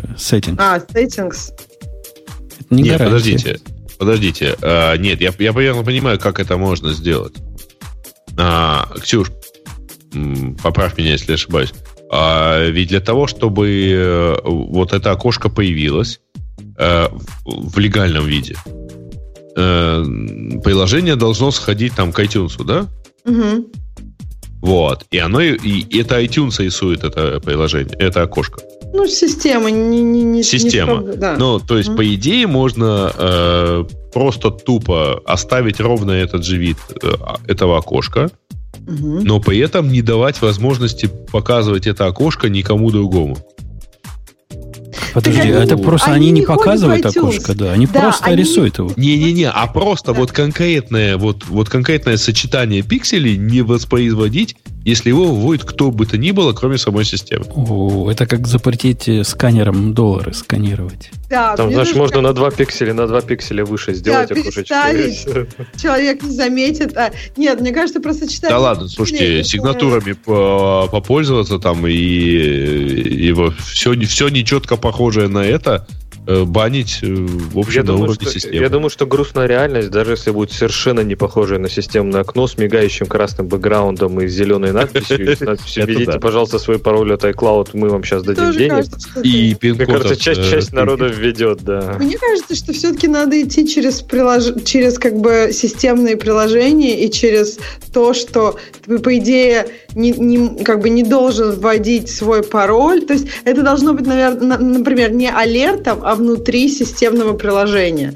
И то есть и тут, мне кажется, будет посложнее, но просто потому что э, как бы, ну, ты можешь мимикрировать системные приложения, но все равно ты, например, будешь видеть уже, что у тебя запущен браузер, а выглядит оно как будто у тебя запущены сеттинги. Ну, то есть ты, например, выходишь из этого приложения, а тут браузер.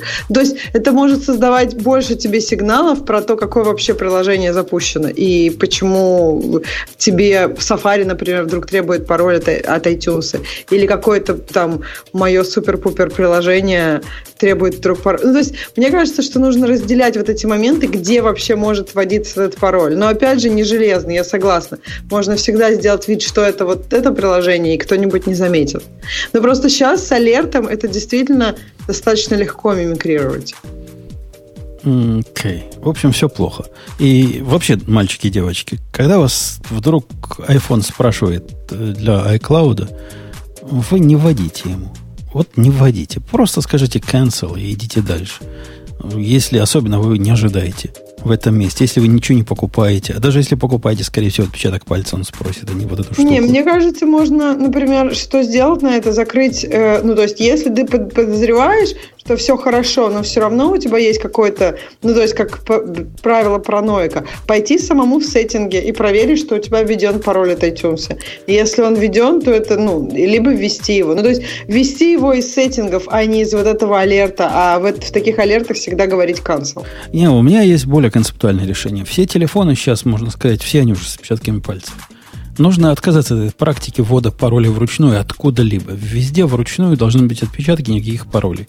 А отпечатки это, совершенно локальная вещь, которая ну, в рядные Жень, программы не имеет доступа. С тобой не согласны 100% производителей смартфонов, потому что они считают пароль более надежной защитой, чем э, отпечатки пальцев. Это какие Подожди, в iOS, да, очень часто тебя спрашивают. в iOS после какого-то момента тебе говорят, а теперь введите еще раз пароль, тогда мы согласны принимать дальше отпечатки пальцев. То Ну. же самое делается в macOS. Так вот, это надо пересмотреть. Надо относиться к отпечаткам пальцев как к более защищенному способу защиты. Это мое Кстати, предложение. мне кажется, классно будет в десятке, потому что в десятке вот это вот Face Recognition работает так быстро, что по сути он просто тебе, наверное, покажет, и потом покажет, ой, а мы вас узнали, и, все, и можно дальше. Или там улыбнитесь в камеру. Я, кстати, не знаю, как это, как это происходит. То есть мне нравится, как на десятке работает Face Recognition, потому что это действительно просто как-то ужасно быстро. И интересно, как будет вот в тех местах, где он сейчас Touch ID просит, как он будет с Face. То есть, например, ты хочешь установить приложение, и дальше он тебе вообще покажет, что он твое лицо как-то сканировал, или не покажет, интересно. Бипнет, наверное. Сейчас же он бипает на, на отпечаток пальцем. Оп, введено. О, так лицо. А, ну да, тоже, наверное, лицо. Лицо, ну, лицо уберите второе лицо. Мне кажется, с лицом, с лицом будет еще удобнее. И по идее, да, наверное, лучше вообще не вводить эти пароли, а бы где убрать это совсем и абсолютно. Тогда будет удобнее. Да? Хорошая идея. Да, да, да. Э, что там дальше у нас? Mm. Дальше у нас уменьшение размера файлов Android APK на 99,9%. Вот кто-нибудь это вообще прочел? Ну, это прикольная Душа. статья. Как, как, да, это классная статья. Там просто супер банально, то есть начинается с того, что человек создает приложение такое очень, ну, практически Hello World, там даже Hello World нету, просто вот как бы стартовое приложение для Android. И у него оно получ, получается полтора мегабайта. И он такой, ну, давайте, короче, уменьшать. И то есть банально IDE, они же создают очень много всего, что, может быть, тебе даже и не надо, а ты об этом даже не думаешь. И вот он уменьшает размер приложения, там урезанием ненужных, ненужной графики, которая тебе добавлена по дефолту, там какого-то, например, я не знаю, табара, э, navigation бара, каких-то картинок, иконок. Ну, то есть вот все-все-все вот он вырезает, и у него действительно получается, ну, прям достаточно интересные, мне показалось, как бы разница просто очень суровая. И мне кажется, это как раз показывает то, как много IDE добавляют как бы э, думая, что вот это все нужно. Не всегда это все нужно. Ну, конечно, это приложение, которое получилось в итоге и которое было в начале, оно же, конечно, ничего не делает, то есть оно не юзабельно. Но мне кажется, что если у тебя действительно какие-то проблемы с размером, какие-то из этих техник, не, не те, конечно, когда он уже там э, вырезает, меняет название своего приложения, чтобы меньше весить, а какие-то вот из более базовых, самых первых, где там практически 50% урезается. Я считаю, что Android-разработчикам точно стоит посмотреть и обратить внимание. Ну, окей. Окей. Ну что, все? Все темы из обсуждаемых? А, mm Не, ну тут что-то про либералов. Будет ли Ксюш... Ой, будет ли Бобук? А, не включили отопление, но хочется заниматься майнингом, почему бы не совместить приятное с полезным? Ну, шутка на самом деле месячной давности, а это действительно ребята подхватили идею и сделали. Э, значит, модель ферм для майнинга, которые используются в качестве отопления. А, потому что, ну, в общем, понятно, что а, 8 графи... ну, там, короче, 8 графических карт э, довольно неплохая мощность, ну, вычислительная. Странно, что довольно тихо работают. И, э, в общем, при всем при этом оно еще и отапливается. Ну, правда, конечно, естественно, поскольку там 8 видеокарт, то стоит оно очень немало, 4,5 тысячи. Такой и... какой-то обогреватель не бюджетненький, я бы сказала. Но, смотри, ты же понимаешь, что они, оно же еще и доход дает, по идее. То есть по расчетам а, этих самых разработчиков ты получаешь, ну, там, майнишь на 18 тысяч рублей в месяц, при этом только там 4,5-5 тысяч отдаешь в качестве э, электричества. И получаешь бесплатное тепло. Вот, ну, вообще совершенно бесплатно. Выход.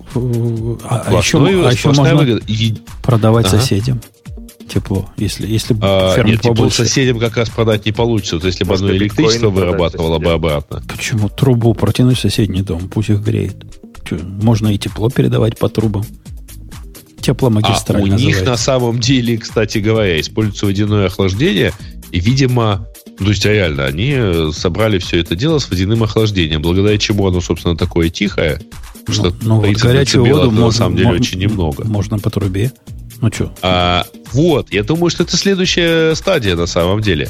Но только не, э, ну, вот эту воду, так сказать, нагрев, ее надо запускать, конечно, только в, к сожалению, только в систему отопления. Вот помыться ею не получится. Так следующий шаг это вообще делать целый ТЭЦ, который чисто манит биткоины и обогревает город. Кстати, да, а, классная идея. Ну, вот разработчики уверяют, что одного устройства за 4,5 тысячи достаточно для обогрева комнаты площадью в 30 квадратных метров. Не густо. Вот. И при этом они же еще зарабатывать будут, то есть бесплатное, бесплатное тепло, вот, и можно зарабатывать.